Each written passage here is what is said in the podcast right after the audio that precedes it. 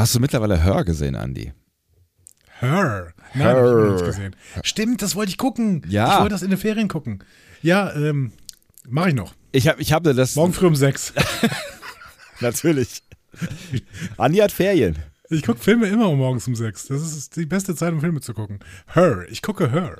Ich habe das Gefühl, es wird immer wichtiger, während wir in dieser Discovery-Staffel voranschreiten. Wobei du hast ja jetzt äh, fast fünf Wochen Pause ähm, und genug Zeit, um das nachzuholen.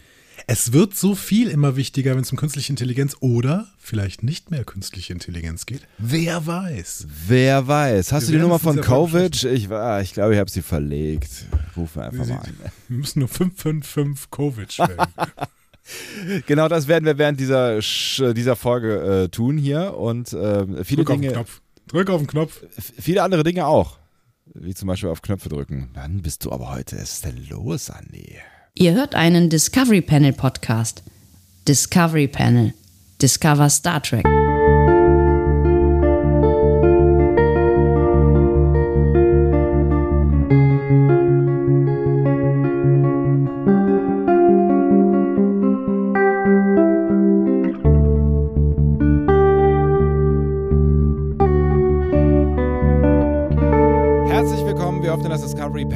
Passend zur 1, 2, 3, 4, 5, 6, siebten Folge Star Trek Discovery aus der vierten Staffel. Punkt, Punkt, Punkt, but to connect heißt sie auf Englisch. Wie heißt sie denn auf Deutsch? Jetzt bin ich gespannt. Weißt du's? Äh, ähm, ja. ja, sie heißt Verbindung. Ich habe kurz gedacht, sie heißt irgendwie, keine Ahnung, einen Arsch zu verbinden. also sie, heißt, sie heißt Verbindung. Ah, but to connect, die schreiben But groß. Warum denn? Ich weiß auch Warum nicht so genau. Warum schreiben sie But groß? Weil nach einem, weil nach einem äh, ähm, Punkt die Autokorrektur das B groß schreibt. Ja, vielleicht, aber die, bei, bei, bei, äh, bei, bei, wie heißt das Ding? Viacom CBS arbeiten Leute, die die Autokorrektur wieder ausschalten können. Wirklich? Wow! Müsste, müsste. Mein Kopf explodiert! Hast du schon äh, auf dem Panel heute gesagt und sowas? Nee, hast du es hast gehört oder hörst du Nee, keine Ahnung, hörst ich du war, durch kurz geistig abwesend. Ist völlig in Ordnung. auf dem Panel heute. Andreas Dom. Und Sebastian Sonntag. Frohes Neues euch, frohes Neues, neues Jahr, Andi. Ich habe dir was rausgesucht. Ähm, du wolltest ja Kovic anrufen. Ähm, hast, hast, du die Nummer gefunden? Ja.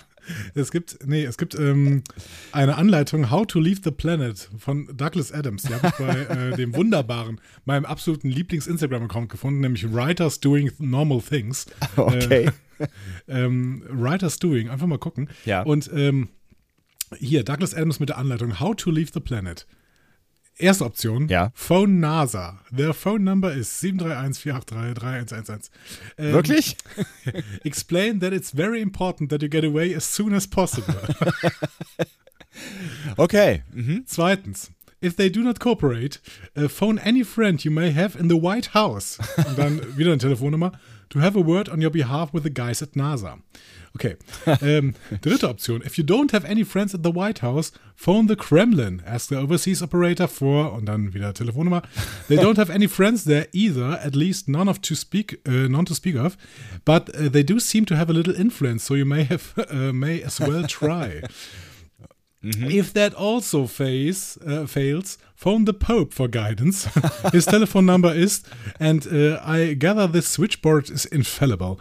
Um, if all these attempts fail, flag down a passing flying saucer ex and explain that it's vitally important you get away before your phone bill arrives.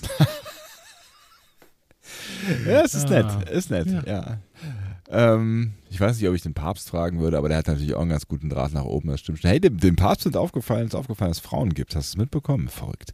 Aber nein. das ist ein anderes Thema. Nein? Nein, nein, nein, nein, Ich habe nichts mitbekommen. Ich ja. habe unter einem Stein gelebt in den letzten Wochen. Im Wald übrigens. Das, das äh, ist schön, dass du jetzt rausgekommen bist, weil mittlerweile wäre es wahrscheinlich ziemlich nass unter diesem Stein. Mhm.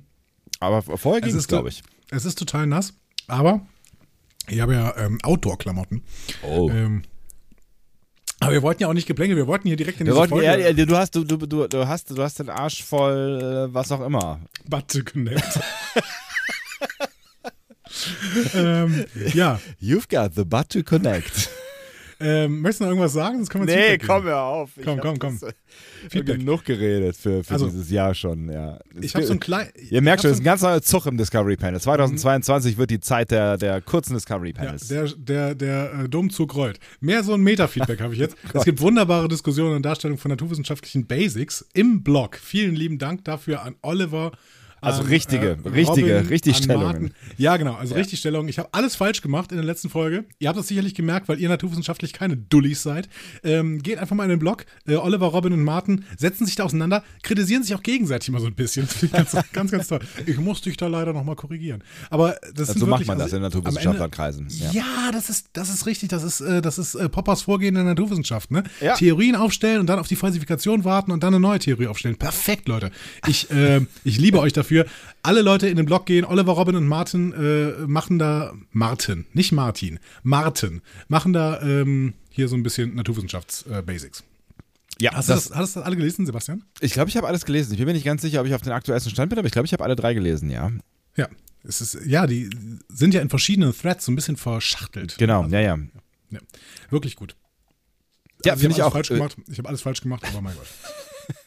Ich bin mir nicht sicher, ob ich auch mittlerweile alles verstanden habe, aber ähm, ja, es, es bleibt auf jeden Fall interessant. Es ist ja auch, ja. Ja, Gott sei Dank ging es in dieser Folge jetzt nicht mehr um Naturwissenschaften, sondern nur noch um Philosophie. Ja, Äh, mein Gott. Und, und. Jurister, Juristerei.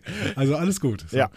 Ähm, Roger Over ähm, schrieb noch, ihr sinnierte, sinniert noch über den Sinn und Zweck der Turbolifter als Ersatz beim Ausfall der Transporter und erwähnt dann, dass es doch, doch ein, auch ein Treppenhaus geben sollte. Nur so nebenbei. Eigentlich gibt es eine Art Treppenhaus, nämlich den vertikalen und auch die horizontalen Jeffreys-Röhren. Stimmt. Die horizontalen sind übrigens auch sehr praktisch für Fitnessübungen. ähm, stimmt, ja, aber völlig vergessen, die Jeffreys-Röhren. Was ne? ist mit denen? Ja, genau. Die gibt's noch. Ja, die gibt's noch. Ja, wenn ich mir, mir wieder vor Augen führe, wie das in diesen Turbolift-Schächten auf, äh, aussieht, frage ich mich, wo diese Jeffreys-Röhren eigentlich so sind. Am Aber, Rand. nee, aber natürlich. Aber ja, also ich habe mir schon vorgestellt, dass das irgendwie so ein etwas größeres Treppenhaus tatsächlich ist. Irgendwie da, wo die Turbolift-Schächte sind, diese Turbolift-Metropolen. Universen. Ja. Ja, Universen ist auch ein spannendes Thema für diese Folge. auf jeden Ähm, Fall. Vielen Dank aber für den Hinweis, Roger Over. Äh, Lutz schrieb, äh, und da möchte ich drauf eingehen, Ja.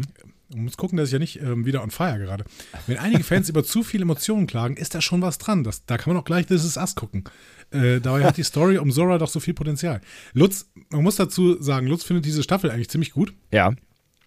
Aber ähm, ich möchte auf diesen Punkt eingehen, weil wenn Fans über zu viel Emotionen in Star Trek klagen, dann geht mir das fürchterlich auf den Geist.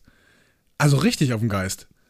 Warum denn? Warum kann man denn über zu viel Emotionen klagen? Weil die Schauspielerinnen und Schauspieler in den ersten, äh, also in den früheren Serien einfach nicht fähig waren, Emotionen, äh, Emotionen zu spielen. Das, Das ist waren nicht gewohnt. Gartenzwerge, die die ganze Zeit mit, denselben, mit derselben Mimik da rumgelaufen sind. Also auch nicht alle, aber die meisten. Okay, du bist wirklich on fire heute, Alter. Ja, In einem Star. Trek Podcast Star Trek Schauspielerinnen und Schauspieler als Gartenzwerge zu bezeichnen, ist mutig, sage ich. dir. Ist Ja, mutig. ich meine, das, da waren ja wirklich gute Schauspieler dabei, da waren aber auch, da waren aber auch wirklich Trottel dabei. Und äh, ich habe sie alle lieb, wirklich. Du weißt, ich bin großer Jonathan Frakes-Fan. Der, sagt Ja. von sich- der sagt von sich selber, dass er kein Schauspieler ist. So. ja, zu Recht, ja. Und er hat das sieben, sieben Staffel und äh, in verschiedensten Serien noch irgendwie wiederholt, was er da nicht konnte. Ja. Und keine Ahnung. Ich finde das, ich finde das sehr, sehr gut, dass jetzt mit Emotionen gespielt wird hier und dass ja, dass ja auch Emotionen ins Drehbuch geschrieben wird. Das Absolut. Ist richtig, richtig toll. Ich finde es auch richtig toll. Und äh, deswegen bin ich ja auch ein Michael-Fan, weil, also egal was man von ihr und der Weltrettung halten mag, ne, ähm, sie, sie struggelt ja immer auch einfach mit ihrem emotionalen Ich. Und das, äh, das, das macht halt schon, also das, das ist eine andere Dimension als das, was wir früher gesehen haben. Also klar haben Emotionen auch früher mal eine Rolle gespielt, aber äh, nicht in der Intensität. Und selbst die Kritik greift nicht mehr, weil sie gar nicht mehr weint. Stimmt, ja, aber äh, ich meine, weinen ist ja jetzt auch Das nicht die einzige egal. Emotion. Also, sie, ja, soll genau. doch, sie soll doch bitte weinen irgendwie. Aber ähm, in dieser Staffel hat sie es, glaube ich, noch gar nicht gemacht, oder? Und, und, äh, und wenn ich weine, finde ich das auch völlig okay. Also wenn mich Star Trek zum Weinen bringt, finde ich okay. Ähm, aber, äh, ne, weil du This Is Us angesprochen hast, Lutz, ja, äh, da ist viel mit Emotionen und ich weiß, was die Serie macht. Und ich weiß, dass sie mich manipuliert. Und das macht Hast- sie verdammt hast du gut. geguckt jetzt? Ja, Also ich habe Hammer, oder?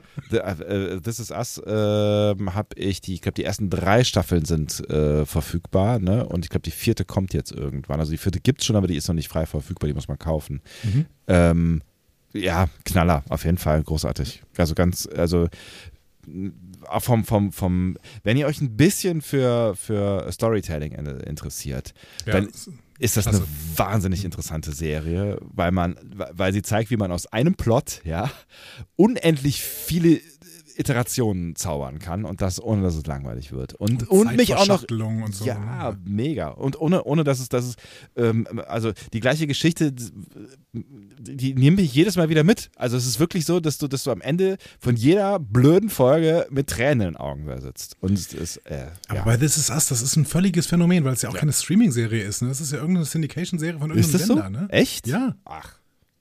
Ich verstehe gar nicht, warum die so ein bisschen unterm Radar läuft, weil das ist. Ja, weil sie halt keine Streaming-Serie ist. Die, die läuft auf irgendeinem linearen Sender.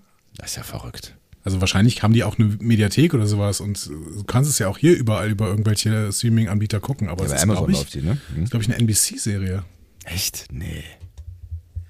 Nee, das ist eine amerikanische Serie. Ja, aber NBC ist Ach so, ja. Ne? NBC, sorry. Ja, ich war irgendwie bei äh, BBC. Nee, ist äh, tatsächlich eine NBC-Serie, ja, genau. Das ist ja interessant. Äh, das, Falls ihr die noch äh, nicht gesehen haben solltet und äh, mit Michael irgendwie klarkommt, guckt, guckt sie euch an. Also das ist, das ist wirklich ähm, mit einer der besten Serien, die ich in letzter Zeit gesehen habe. Ja, mit tollen Schauspielern, ne? Also auch Mandy Ja. Moore, ne? Äh, Chrissy Metz ist ganz toll, Chris Sullivan, super, ja. Ja, mega. Ja, ja, ja. Ähm, genau. Also Lutz, verstehe es nicht als Angriff, äh, aber wie gesagt, diesen einen Punkt verstehe ich überhaupt nicht. Dieses äh, sich zu über zu viel Emotionen aufregen. Da denke ich so, das ist irgendwie. Das, das, das Spannende ist ja, dass unsere Welt aus Emotionen besteht, dass wir aus Emotionen bestehen. Ja, ne? Das ist so, das ist auch das, äh, da haben wir auch schon mal irgendwann drüber gesprochen, als ich dieses Interview hatte mit diesem Menschen, der mir gesagt hat, dass ähm, eigentlich die Emotionen das sind, was uns Menschen ausmacht und nicht die, die, äh, die Logik, wo wir ja immer, immer irgendwie, oder die unsere, unser, unser, unser Geist, ja, unsere, unsere Fähigkeit zur Metaebene, wo wir irgendwie immer denken, wir sind ja so überlegen allen anderen, äh, ne, weil wir diesen tollen Geist haben, so, aber der ist es gar nicht, der so wahnsinnig wichtig ist. Dieses Emotionen, Empathie äh, und dieser ganze Kram, das ist das, was, was eigentlich wirklich spannend ist am Mensch, im Menschsein. Ja, und es gibt uns Gründe zu handeln. Ne? Und das ist äh, wiederum ein spannendes Thema, philosophisches Thema. Ne? Harry Frankfurt, kann man hier wieder zitieren. Äh, auch äh, um äh, Zora zu beschreiben und Zoras Probleme zu beschreiben. Ja. Ne? Also das, ähm, ja, ja, ja. Da müssen wir, müssen wir gleich nochmal drauf eingehen. Ich Äh, meine, warum Silke- hat Data, ne, um das das noch zu abschließen, Ja. Data, warum wollte Data so krampfhaft Emotionen haben? Ne? Also ähm, da ging es ja ums Menschsein. So. Ja, genau, genau, genau. Silke hat wieder ein paar schöne Spekulationen zu Zora. Äh, und zwar zum Namen. Wenn Ihr Name Morgendämmerung Erwachen bedeutet, kann ich dies auf die Geburt einer neuen KI-Dimension beziehen. Sie könnte aber auch in Bezug zur Anomalie stehen. Wo war die Sphäre überall? Mit wem hat sie interagiert? Wer könnte sie suchen? Hatte sie vielleicht mal einen Auftrag? Mit wem setzt sie sich vielleicht in Verbindung, wenn sie neu erwacht? Ihr habt so schön herausgefunden, dass in einem russischen Märchen, dass es in einem russischen Märchen zwei Zoras gibt. Die eine öffnet, die andere schließt die Himmelstore. Ähm, in Klammern Riss. Zora wird aus meiner Sicht immer mehr zur Lösung des Problems. Ich gehe fest davon aus, dass sie den Riss final schließen wird, aber dabei zurückbleibt, zumindest eine Zora. Äh, bin, bin immer noch bei der Theorie, dass es zwei Discos geben wird und jetzt vielleicht auch zwei Zoras. Wurden die Sphärendaten damals kopiert oder überspielt in den Anzug? Und wo ist der Anzug? ähm, spannende Gedankenanregungen, Silke. Ja, das ist viel bei. Äh, die letzten beiden Fragen können wir, glaube ich, beantworten. Sie wurden überspielt in den Anzug, weil man sie irgendwie nicht kopieren konnte. Ja, das wird ja auch nochmal in dieser Folge thematisiert kurz. Genau, und der. Moment. Ähm, Ja, sie wurden in den Anzug überspielt? Nein, sie werden vom, Vom Anzug, Anzug. in die Discovery äh, überspielt. Genau. Und der Anzug ist dann mit äh, Michael in die Zukunft geflogen. Michael hat den Anzug zurückgeschickt. Durch so ein Wurmloch. genau, in der ersten Folge der, der dritten Staffel. Ne? Genau. Also sie hatten sofort losgeschickt. Die ist gelandet und hat den Anzug sofort weggeschickt. Ja, Ja. Weiß Warum nicht eigentlich warum. Weiß ich auch nicht mehr. weil wenn die Daten nicht mehr drin sind, war der Anzug ja keine Gefahr. Oder sollte, wollte sie einfach diesen Anzug vernichten? Oder wollte sie irgendwem diesen Anzug Vielleicht wollte geben? sie ähm, d- den Menschen, die, also wie sich, ne, und auch der Discovery Crew die Möglichkeit nehmen, in, der Vergangen in die Vergangenheit zurückzureisen. Möglich. Ich habe gerade überlegt, ob sie ihn zurückschicken muss an irgendeinen Ort, damit sie ihn dann quasi später wieder hat. Auch das kann sein, aber dieses vierdimensionale, da war die zweite Staffel echt sehr, sehr ausgefranst. Ja. Ähm, Aber das war, ja, das war ja zu Ja. Beginn der, ja gut, aber das ist das, was in der, ähm, das ist genau, das ist Das das, ist- was man aus der zweiten Staffel noch ernten musste. ja. Ähm, weiß ich nicht mehr genau. Nee, Müsstet, ihr uns nochmal erzählen vielleicht. Guck das doch bitte für uns nochmal. Ich habe keine Ähm, Zeit. Einsamer Schütze äh, klärt uns noch über etwas auf, über das uns auch äh, Tao Tao auf Twitter, ne, weil Tao Tao, ne, die ist nämlich sich mittlerweile zu fein, in unseren Blog zu kommen, Ja, ne, ja, liebe Tanja, ja, ne, das die macht das nur noch auf Twitter, ne, weil ist ja Twitter ist jetzt ihre. Plattform so, ne, Ja. und jetzt discoverypanel.de einzugeben, das ist auch Die lästig, ne, Treppen das muss man, runtersteigen, bis Oh, in den ja, Keller ja. des Blocks. Ja. Aber einsamer Schütze hat er einfach, die ganze, liebe Grüße, äh, einsamer Schütze hat er einfach äh, mal kurz ausgepackt und hat gesagt, äh, Andreas wunderte sich über scheinbare Inkonsistenz der Leistung des Transporters betreffend, da in The Examples nur 40 Personen auf einmal gebeamt werden konnten, in Stormy Weather aber die gesamte Crew im Musterpuffer Platz hat.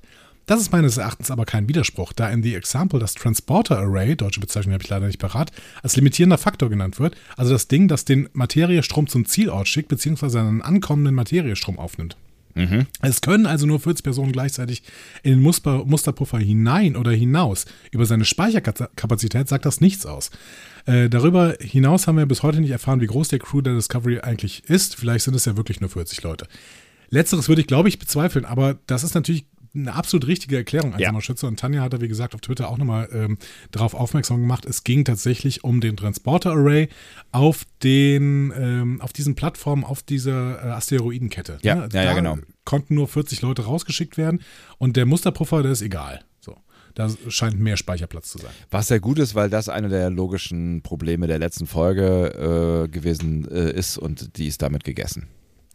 Genau, und da Ja. geht äh, Michel nochmal drauf ein. Michel und Elbato, denen äh, hat die Folge nicht so gut gefallen, das hat, hatten sie auch in den Blog geschrieben.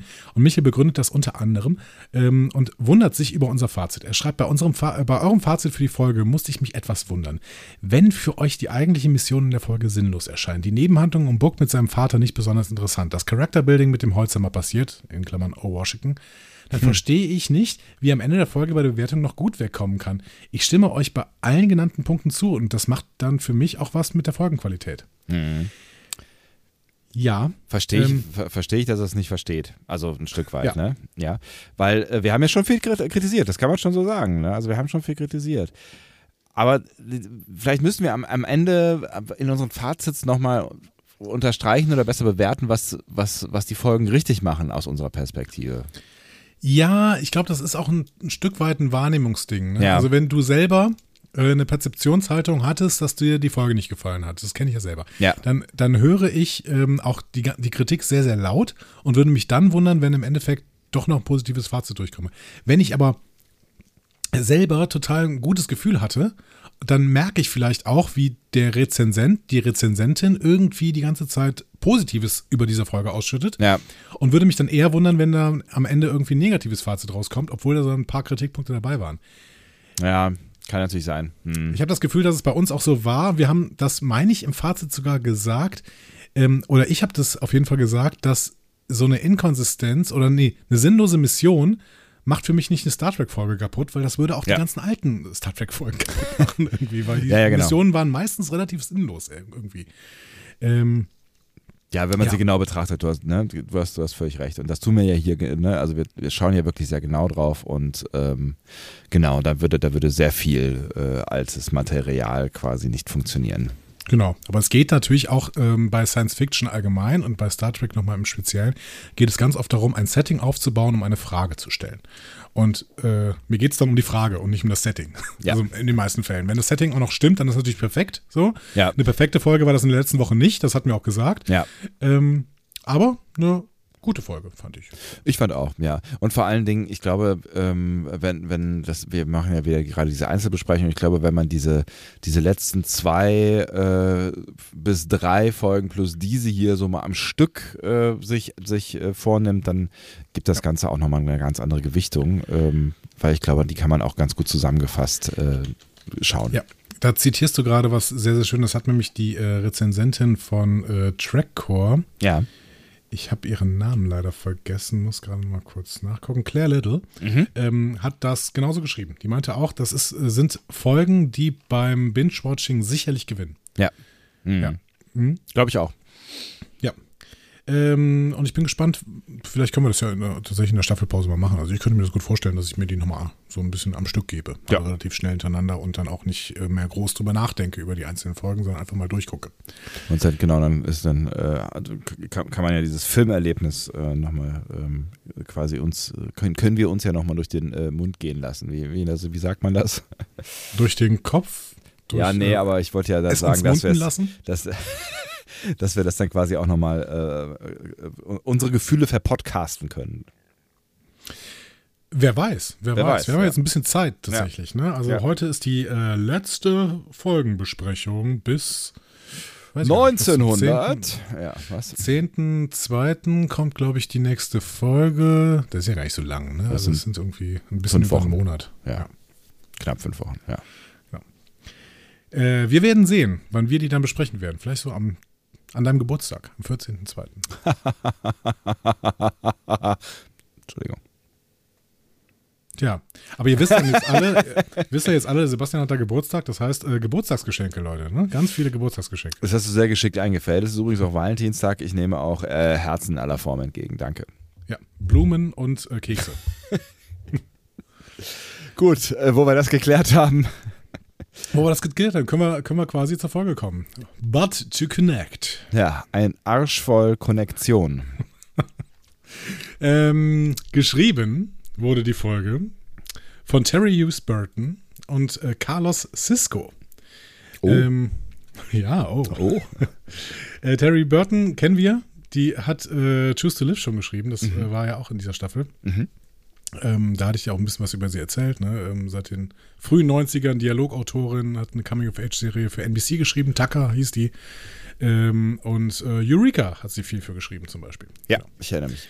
Und ähm, zuletzt eben Warrior Nun auf Netflix. Ähm, was, dann ganz witzig, was ganz witzig war, weil Choose to Live war ja auch quasi Warrior Nun. Genau. Ja, stimmt. Äh, jetzt ihre zweite Episode, aber sie ist eben auch Co-Executive Producer für Star Trek Discovery. Wer nicht? Ich glaube, wir sind die einzigen beiden. Das ist wie damals mit dieser äh, Playmobil Enterprise. Das ist richtig, genau. Die Playmobil Enterprise hat auch jeder bekommen und jeder ist Co-Executive Producer außer uns. Ja. Ähm, und Carlos Cisco, der ist es auch nicht. Ähm, hat, aber, hat aber zumindest mal einen Star Trek-Namen, finde ich. Ne? Ja, Also. Carlos Cisco. Ähm, Könnte auch eine, halt- eine Serienfigur sein, auf jeden Fall. Genau. Er wird leider wie Cisco Systems geschrieben und nicht wie Captain Cisco. Ah, der Mann. Ähm, der hat noch nicht so viel gemacht, also ist, glaube ich, auch noch relativ jung. Äh, ist aber seit der letzten Staffel Staffwriter und Assistent im Writers Room. Ist also einfach im Autorenteam, kann man sagen. Ja. Und äh, schreibt ansonsten, ist ganz spannend, äh, man kann ihm auf Twitter folgen, ne? Carlos-Cisco. Ähm, schreibt ansonsten Rollenspiele, Tabletop-Rollenspiele. Also Pen and Paper und sowas. Ein Ja. spannender Typ. Witzig. Ja. Okay. Aber dann muss, muss ja auch Storytelling für können, ja. Genau, ja. Äh, Star Trek-Fan, wenn man seinem Twitter-Account glauben äh, kann, der feiert auch sehr, sehr Prodigy gerade ab. Ähm, muss man natürlich ein bisschen gucken, ob man sich das spoilern lassen möchte. Aber ähm, ihr könnt da auf jeden Fall mal reinschauen. Carlos-Cisco. Ähm, Regie, Lee Rose. Was sagt ihr dir? Äh, schon tausendmal gehört, aber das ist, äh, das muss, das muss, muss wir mir immer wieder zwei Stichworte geben, damit ich weiß, wo ich hin sortieren muss. Ja, wir sollten uns, also du solltest dir vor allen Dingen langsam diesen Namen merken. Ich Ja. merke mir jetzt auf jeden Fall, weil die hat sehr, sehr starke Episoden gemacht. Ne? Also die hat äh, The Examples gemacht, Mhm. ne, die wir äh, so äh, sehr, sehr gut fanden. Ja. Ne, die vorletzte Episode. Ja. Seit der ersten Staffel dabei, da hat sie Choose Your Pain gemacht. Ach ja, genau. Äh, Ja, und dann ja, ein ja. Obel for Sharon in der Mhm. zweiten. Also die hat wirklich so mit die besten Folgen gemacht, die Discovery jetzt jemals gemacht hat. Ich weiß nicht, ob das immer an der Regisseurin liegt, aber ähm, vielleicht denkt man irgendwie, wenn man ein gutes Drehbuch hat, wo man denkt, ah, das könnte vielleicht so eine richtig, richtig, richtig gute Episode werden. Dann, Dann dann macht setz das ich mal Lee Rose dran. Ja, Ja. Geil. Ja, möglich. Ich, also ich, ich, ich glaube tatsächlich, dass, ähm, dass eine gute Regisseurin oder ein guter Regisseur im Zweifel ähm, aus einem guten Buch viel Gutes machen kann. Wahrscheinlich mit einem schlechten Buch ist da nicht mehr, ist, Mhm. ist am Ende dann auch nicht mehr Schwierig. viel zu, viel zu retten. Ne? Das ist, aber keine Ahnung, ich habe es ich hab's noch nie äh, gemacht. Aber ja. Ja, äh, wir kriegen ja immer mehr so ein Gefühl dafür, wie das bei Discovery ist. Also Frakes darf immer was machen, Frakes macht das auch immer gut. Ja. Ähm, Lee Rose scheint jetzt wirklich äh, für sehr, sehr gute Skripte auch genommen zu werden. Oder Tuno Sunsami macht halt die äh, Action-Episoden. Ja, So. ja, genau. Und das kann er auch gut. Ja. Tja, gut. Wenn du möchtest, Ja, ich möchte. die Folge. Ich würde, ich würde sehr gerne tatsächlich. Wir schließen sofort an die letzte Folge an. Die Discovery wird noch im Archer Space Dock repariert. Mhm. Sieht ganz schön übel aus, ne? Meine Herren. Ja, aber es geht halt trotzdem alles schnell. Ne? Also Ja. irgendwie, die, die erzählen, glaube ich, so, ist gerade eine Woche vergangen oder sowas. Ne? Erzählen die mal im Dialog kurz. Ja. Ähm, wird, glaube ich, schnell gehen, dass die wieder fliegen kann. Und Zora analysiert auf Basis dieser Partikel, die sie in Buchskopf gefunden haben, äh, den Herkunftsort des äh, Species 10C außerhalb der Milchstraße. Ähm, genau, beobachtet von Adira und Stamets. Ja. Problem, am Ende werden sie laut Zora 147 mögliche Punkte haben, von denen die 10C kommen könnten. Ja, das kann eine Weile dauern. Aber mein Gott, Discovery, die ist auch schon, äh, hat ja Übung im schnellen Springen, ne? Habe ich dann auch gedacht und deswegen habe ich mir den zweiten Wert, den, der da gedroppt wird, nochmal angeguckt. Sie sagen dann nämlich, äh, dass diese Punkte jeweils ein Raumgebiet, Raumgebiet von der Größe von 100 Parsecs haben. Ja. Ist dir klar, was ein Parsec ist? Nicht so richtig, ehrlich gesagt. Aber wahrscheinlich, wenn du so fragst, ist es eine ganze Menge Raum. Das ist riesig. Ja, also es ist irgendwie, ähm, ein Parsec ist eine Erden, also natürlich ist es eine Erden, äh, äh, Einheit, aber die wird auch an der Erde gemessen. Ich habe es nicht ganz verstanden, ist aber auch ein bisschen egal.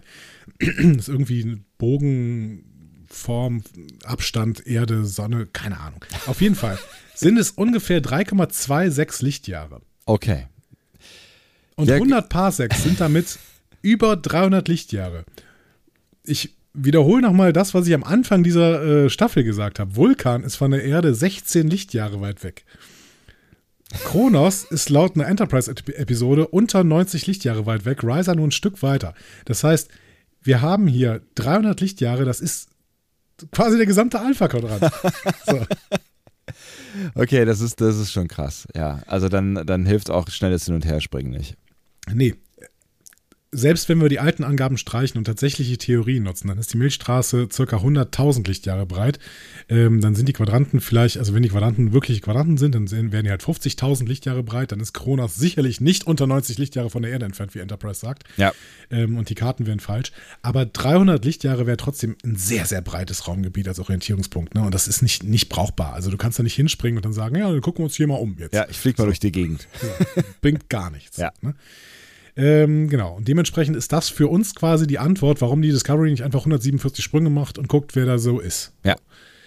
Ähm, und wir wissen natürlich auch nicht, ob die Discovery überhaupt in ein Gebiet außerhalb der Milchstraße springen kann.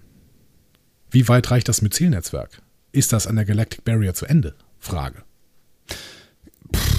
Keine Ahnung, also ich, wir sind ja zumindest, ähm, in, als wir in diesen Rift da reingeflogen sind, haben wir ja gesehen, dass zumindest da drin das äh, Myzel-Netzwerk ähm, nur bruchstückhaft ähm, existiert. Aber es ist halt so die Frage, wo Das war im wir da Subraum, ne? Ja, war das im Subraum? Ich weiß es nicht. Also ich habe es ja, Ja. bis heute nicht so ganz. Also ist das der Subraum oder war das schon? Ne, also sie sind ja in den Riss hineingeflogen oder ab, ab wann kommt man dann in die nächste, ins nächste Universum oder wie auch immer? Also Wären sie- wenn sie weiter durch- Und die sind dann Ja. in den Subraum geflogen. So habe ich es zumindest verstanden. Hm. Okay. Ja, ich war mir jetzt irgendwie, ich war mir irgendwie, bin mir irgendwie nicht mehr so ganz, aber ich, vielleicht müsste ich die Folge mir einfach nochmal angucken. Aber du hast schon recht, es ist ja ein Wurmloch. Also eigentlich müssten sie durch diesen Subraum durch irgendwie auf eine andere Seite kommen können. Ja. Ja. Naja, wie auch immer, aber alles ungeklärte Fragen, auch die mit dem Myzel-Netzwerk, keine Ahnung. Dann äh, müssen wir das verschieben auf einen Zeitpunkt, an dem wir mehr Informationen haben. Ähm, das denken sich Adira und Stamets übrigens auch. sie sagen sich, hm, sollten wir nicht äh, Relax sagen, dass sie das Assembly da verschieben soll, weil ähm, äh, dürftige Informationslage. Ja. Und wir denken, Moment, ein Assembly? Ah ja, es soll ein riesiges Treffen geben mit RepräsentantInnen von der gesamten Milchstraße. Das wurde Äh, doch schon gedroppt äh, in der letzten Folge, oder? Ja, Ich weiß nicht, ich habe irgendwie das Gefühl, das äh, kam mir nicht so ganz fremd vor. ich, ich wusste es nicht mehr, aber ähm, ich war jetzt echt ein bisschen begeistert. Mhm. Vor allen Dingen, weil Stamets sagt, all four quadrants. Mhm. Ähm, wie kommen die denn da hin? Lange Anreise. Also die Discovery ist als Taxi gerade offensichtlich nicht zu gebrauchen. Nee, ist richtig. Der Next-Gen-Sporenantrieb ist offensichtlich noch in der Prototypphase und wird noch nicht benutzt. Ja. So. Ähm, nutzen die noch immer das bajoranische Wurmloch? Frage. Dann kommen zumindest die Gamma-Quadranten-Leute irgendwie relativ zügig in Alpha-Quadranten. Also in Beta und dann schnell in Alpha. Ja. Ja, aber was ist mit Delta? Ja, genau. Wer sind die Delta-Leute? Ähm, Da habe ich mir gar keinen Gedanken drüber gemacht. Ich meine, wenn die Voyager 70 Jahre braucht, ähm, wie soll denn dann jemand mal eben kurz auf den Kaffee vorbeikommen, wo auch immer die gerade sind? ja, Rillac sagt nachher, dass einige Delegierte äh, abgelegen sind.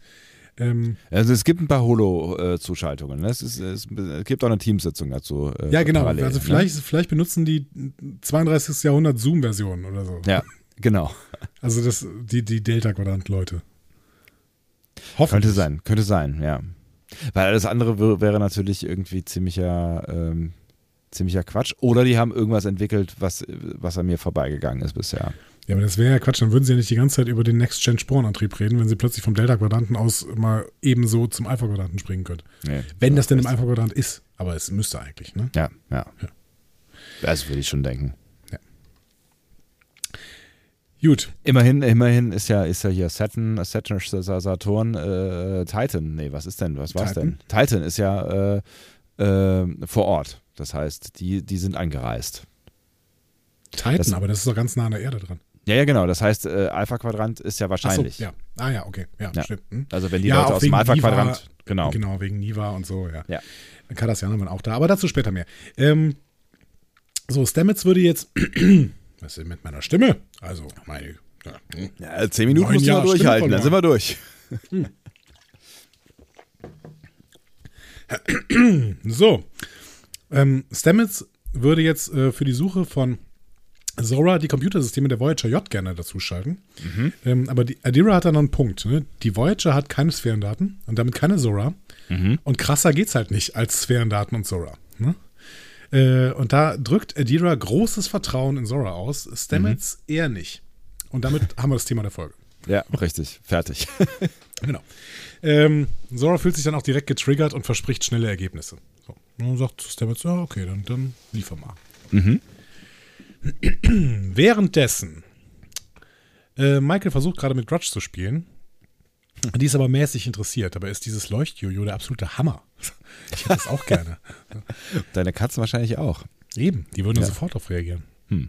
Naja, immerhin faucht Grudge nicht mehr. Ähm, sagt Book auch. Die Stimmung zwischen Michael und Book ist da schon so semi. Ne?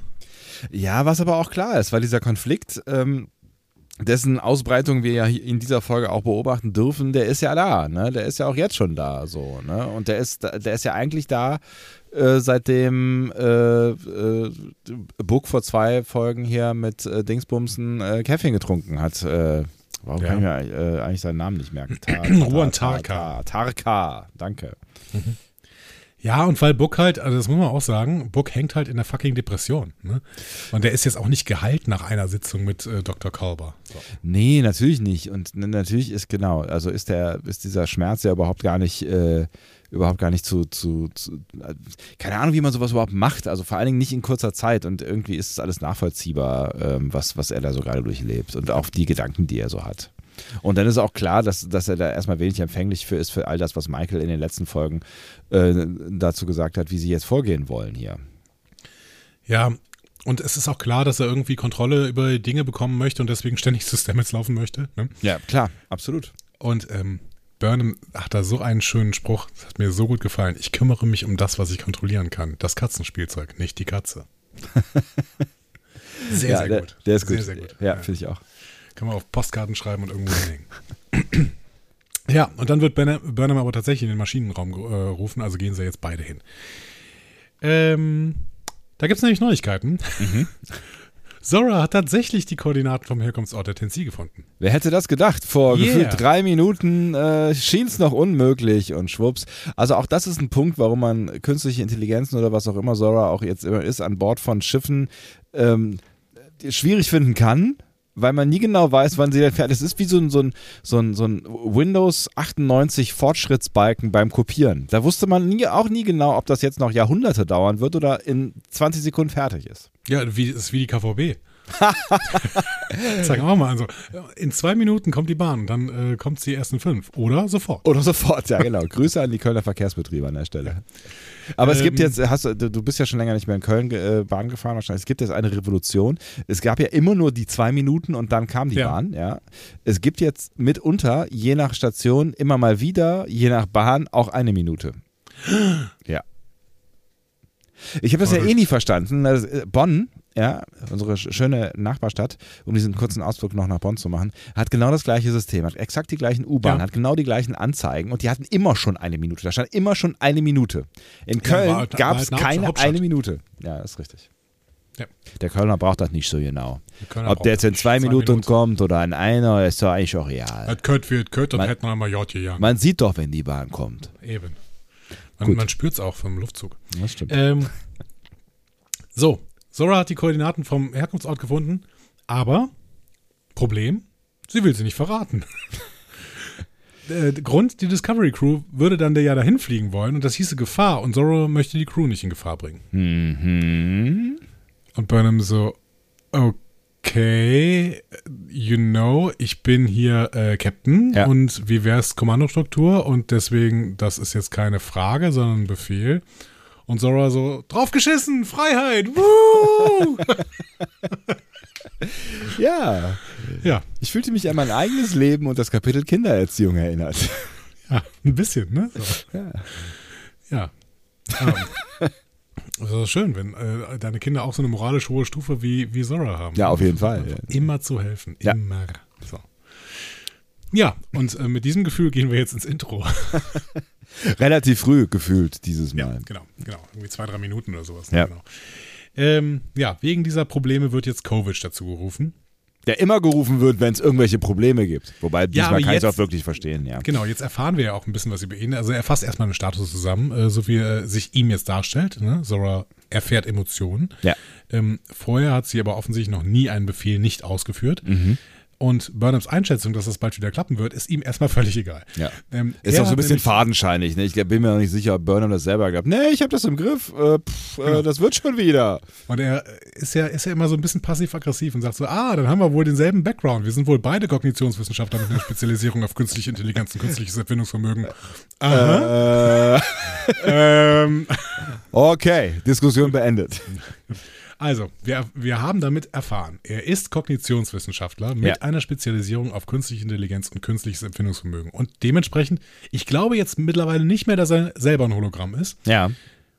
Ähm, Finde es aber spannend, trotzdem, warum er mit dieser Spezifizierung, Spezialisierung, danke, ähm, Äh, gerne. warum er äh, da so vom Mirror Universe so, Fasziniert Interessiert ja. ist, Da ja. weiß ich nicht so genau.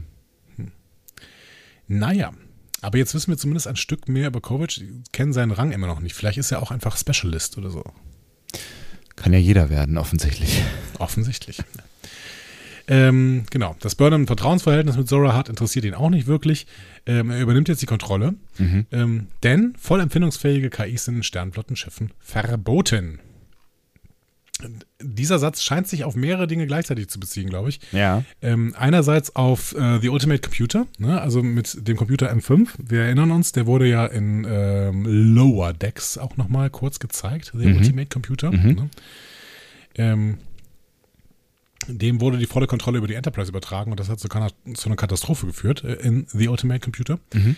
Ähm, und gleichzeitig ähm, ist die Existenz des MAN eigentlich das Gegenteil von dem, was er da sagt.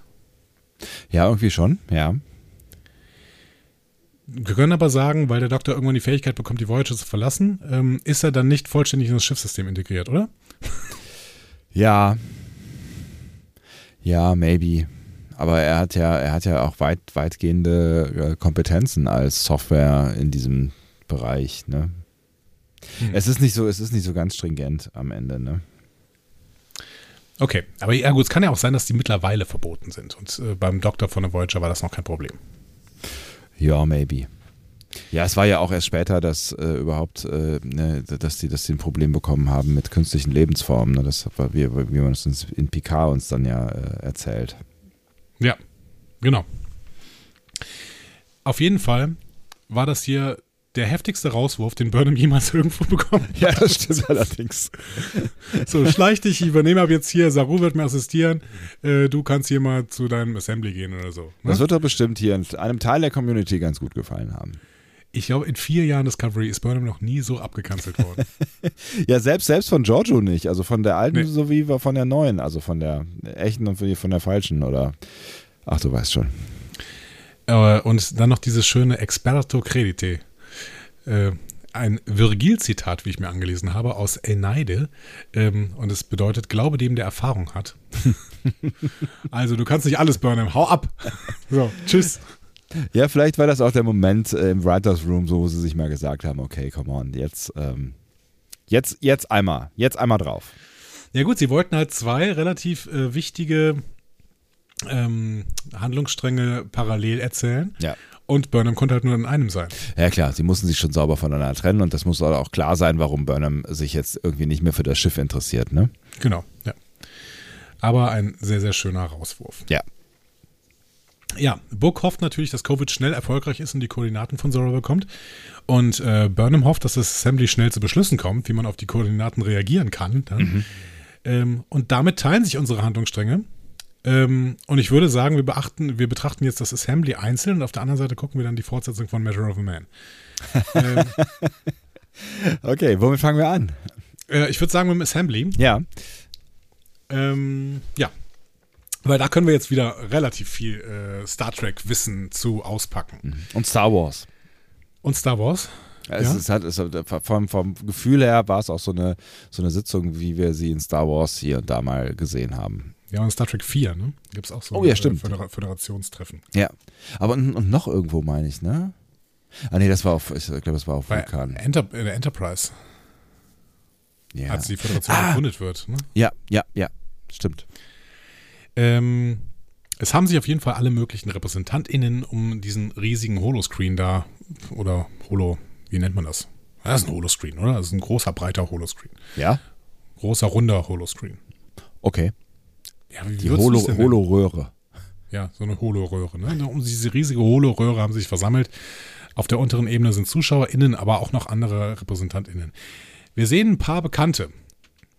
Äh, Rilek leitet das Treffen natürlich als Gastgeberin. Ne?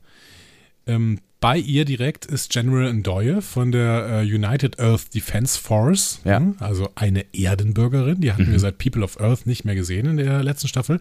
Damals war Ndoye auch noch Captain, ne? jetzt ist sie General. Auf der anderen Seite von Relax steht Tarina von Niva, also die Präsidentin. Und äh, Stakia von Niva, das ist der Chef des äh, Niva Science Institutes. Beziehungsweise, ich glaube, er wird, ähm, er wird geführt als Probst des Niva Oh. Science Instituts. Okay.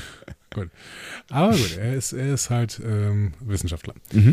Dann sehen wir da eine Orion, die haben wir in den letzten Folgen schon öfter gesehen, mit so einem Kristallscherpenkleid. Und, total spannend, ihr offensichtlich männlicher Begleiter hat so einen Stachelkopfschmuck. Hast du den gesehen? Da habe ich nicht drauf geachtet. Also, die Orions sind auf jeden Fall die Fashion Victims der ganzen Veranstaltung. Das ist ja richtig. Also, die, die, die sehen die ganze Zeit aus, als würden sie jetzt in den Club gehen. Und dieser Stachelkopfschmuck, da habe ich auch erst gedacht, das wäre ein anderes Alien, aber dann, äh, ich habe so ein Making-of noch gesehen irgendwie, da wird einfach einem Orion, die, also gut, es ist der ist ist darunter jetzt nicht grün, aber es wird dann nochmal gesagt, dass es ein Orion ist, der diesen Ja. Stachelkopfschmuck. Und es ist, glaube ich, äh, hatte ich gelesen, ähm, eine Reminiszenz an ein Outfit, was Björk getragen hat. Ach, wie geil. Ja. Und wahrscheinlich auch einfach einfacher, weil dann braucht man eine Person weniger grün zu schminken. Ja, wahrscheinlich. Wobei Grünschminken ist jetzt auch nicht so anstrengend, glaube ich. Also Nee, ich glaube, einen, einen Saru zu machen ist, glaube ich, anstrengender als Ja, das grün zu glaube ich schminken. auch. Das glaube ich auch. Wir sehen noch Liu, den Kaiser der Al-Shane aus der ersten Episode, ne, diese weißen Aliens, die sich Mhm. mit den Faltern verbinden können. Ja. Ähm, dann sehen wir eine Kardassianerin. Mhm. Und zwar fully Kardassianerin, also die ist, äh, die ist hundertprozentig zu erkennen. Ja. Ähm, dann ganz, ganz spannend. Äh, da muss man dem Twitter-User Dom Paris mal folgen. Der schreibt, wir sehen ein Sindhi-Insektoid. Mhm. Und den sehen wir tatsächlich auch noch in einer anderen Szene, ich glaube aber im Trailer zur nächsten Halbstaffel, in Uniform auf der Discovery. Das heißt, wir haben einen Cindy auf der Discovery. Das ist interessant, auf jeden Fall. Weil die hatten wir ja, also mit denen hatten wir ja eigentlich nach Enterprise, glaube ich, keinen Kontakt mehr, ne? Nee, ich glaube auch nicht. Aber das Cindy-Logo sehen wir auch nachher bei der Abstimmung. Das heißt, die Cindy sind auf jeden Fall äh, am Start. Und dann könnte der es ja wirklich sein. Ja. Witzig. Also sieht tatsächlich ein bisschen äh, humanoider aus als die Cindy bei Enterprise, wobei ich glaube, die waren auch größtenteils, waren die computeranimiert? Nee, weiß ich nicht mehr. Uh, das weiß ich auch nicht mehr. Nee, glaube ich nicht. Nee, glaube ich auch nicht. Ja. Aber die sahen anders aus. Aber ähm, gut, heißt ja nichts. Kann ja auch Evolution sein. Ja, auf jeden Fall. Kann alles Evolution sein. Äh, wir sehen zwei Andorianer. Mhm. Ähm, dann sehen wir noch eine unbekannte Spezies, die laut der Abstimmung später entweder Phasian oder Decone heißt. Mit so einem Insektenkopf mit Fangzähnen vorne. Die haben wir schon öfter in Discovery seit der dritten Staffel gesehen. Und äh, noch eine andere Spezies. Das ist dann wieder die andere. Also entweder Phasian oder Decon. mit sehr hochliegenden schwarzen Augen. Mhm. Auch die Spezies haben wir schon gesehen, als die neuen Kadetten vorgestellt wurden in Kobayashi Maru. Da war mhm. einer von denen dabei. Okay. Dann ein Amazaran. Die haben so einen schwarzen, dicken Helm auf, ähm, sind in der dritten Staffel Discovery schon mal aufgetreten. Vorher kannten wir sie aber aus der Federation Council-Szene, aus Star Trek 4. Ah. Da sind sie schon dabei. Mhm, okay. Die Ama Amazaran. Ähm, dann zwei Mitglieder einer Spezies namens Sarotain, die auch schon in der dritten Staffel aufgetreten sind. Ähm, einen großen und einen kleinen Chikaptir. Mhm. Diesen Namen kennen wir nur, weil die Schauspielerin, äh, die das spielt, also an dieser Stelle ist das Liz Porter, das auf Twitter gepostet hat, dass sie einen Kaptier spielt. okay. Das sind diese Sternenköpfe. Ja. So, ähm, dann sehen wir einen Schlärm, mhm. äh, wie wir ihn aus Star Trek Beyond kennen. Äh, mittlerweile auch als Crewmitglied der Discovery. Ne? Der sitzt ja da, wo ähm, eigentlich Washington immer sitzt, ja. wenn Washington gerade nicht da ist. Ja. Ein Hornisch. Die haben wir einfach mal zugeordnet. Also den Namen kennen wir auch noch nicht in, das, äh, in Star Trek. Aber das wir sehen halt eine Spezies mit großen Hörnern und eine Spezies heißt Hornisch, deswegen wahrscheinlich. Ne? Ja. Hm? Mhm. So. Äh, wir sehen Ferengi. Mhm. Der hat einen Anzug an, den auch Quark hätte tragen können, finde ja. ich. Ja, sieht doch eh, eh irgendwie ähnlich, ja. Ja. Ähm, ein Osnullus, ne? Äh, Discovery-Spezies, äh, kennen wir auch seit der ersten Staffel, glaube ich. Mhm. Also mit dem Riesenkopf. Dann sehen wir noch einen männlichen Trill. Ähm, und glaube ich, der ist auch Guardian, ne? Also der hat so ein ähm, oranges. Ja, genau. Mhm. Ja, oranges Kleid an. Äh, Kleid. Wohl Kleid, könnte fast stimmen, ne? Also ja. irgendwie so Kluft. Ja. Überwurf, wie auch immer. Ja. Genau. Und irgendwo steht noch ein Lorianer rum, also so ein Morn-Typ. Morn mhm. Die stehen ja immer irgendwo rum. Genau. Ja. Tolle, äh, tolle, aufwendige Szene, finde ich. Ne? Wahrscheinlich auch, eine, wahrscheinlich auch eine ziemlich äh, äh, teure äh, Szene, ne? Ja. Wer dir gefehlt? Wer hat mir gefehlt? Ähm, ein, eine, eine, eine Spezies, die hätte mit dabei sein müssen, weil ähm, sie schon eine Rolle gespielt hat in den letzten äh, Folgen, oder was? Oder mhm. in den letzten. Mal kurz mal nachdenken. Dum, dum, dum, dum, dum, dum, dum. Weiß ich nicht. Sag mal. Mir persönlich haben die Klingonen gefehlt. Oh, stimmt. Du hast recht, ja. Weil, ich meine, von den Großen haben wir jetzt eigentlich alle da, dabei. Und Bajorana haben wir, glaube ich, auch schon mal gesehen. Ja. Äh, und auch Rilek ist ja, hat ja was mit Bajoranern zu tun. Ja. Cardassianer sind jetzt am Start. Ja. Ähm, Trill, Niva. Genau. Mit Niva sind äh, Vulkanier und Romulaner. Genau. Aber die Klingonen fehlen irgendwie. Du hast recht, die Klingonen sind nicht da, ja. Was mit denen denn? Ja, keine Ahnung. Das ist noch ein, eines der großen Geheimnisse, die uns Discovery aus der Zukunft mal erzählen muss. Wo sind die Klingonen? Und wahrscheinlich erzählen sie das ja auch mit einer gewissen Absicht noch nicht. Ja, also genau. Also ich kann mir nicht vorstellen, dass die Klingonen einfach weglassen, weil sie sie vergessen haben oder Ja. sowas. Also das ist, äh, das ist Unsinn. Mal sehen. Ich habe auf jeden Fall Bock, irgendwann die Klingonen zu sehen wieder. Ja, auf jeden Fall. Und ich meine, äh, ne, das, das könnte ja darauf hindeuten, dass wir da irgendwie ähm, einen Show-Effekt bekommen. Vielleicht auch erst in der nächsten Staffel. You, you never know. Ja, oder die gesamte Föderation und äh, alle Leute hier richten sich jetzt auf einen friedlichen Erstkontakt an und dann kommen die Klingonen. Worf. Photon Sie zerstören. Baum. Captain. Schießen Sie, Captain. Ah, ja, möglich. Ja. So, die Erde ist jetzt wieder mit Titan wieder vereint, das hast du eben gesagt. Ne? Ja. Ähm, wir erinnern uns, das war ein People of Earth ein großer Konflikt. Ne? Da gab es diesen potenziellen Titan-Terroristen Wen, ne? ähm, der Erdenschiffe überfallen hat. Mhm. Und Burnham sagt, äh, Ndoye scheint die Parteien jetzt inspiriert zu haben, sich wieder zusammenzuschließen. Hm. Michael ist einfach eine Inspiration für uns alle und sie wird uns alle retten. Aber es gibt so Menschen. Ja, ja, auf jeden Fall. Es gibt so Menschen, die andere Menschen inspirieren, gute Dinge zu tun. Die machen dann meistens Politik und sollten wahrscheinlich auch Politik machen. Das ist wieder ein Hinweis darauf, dass Burnham irgendwann Föderationspräsidentin wird, ne?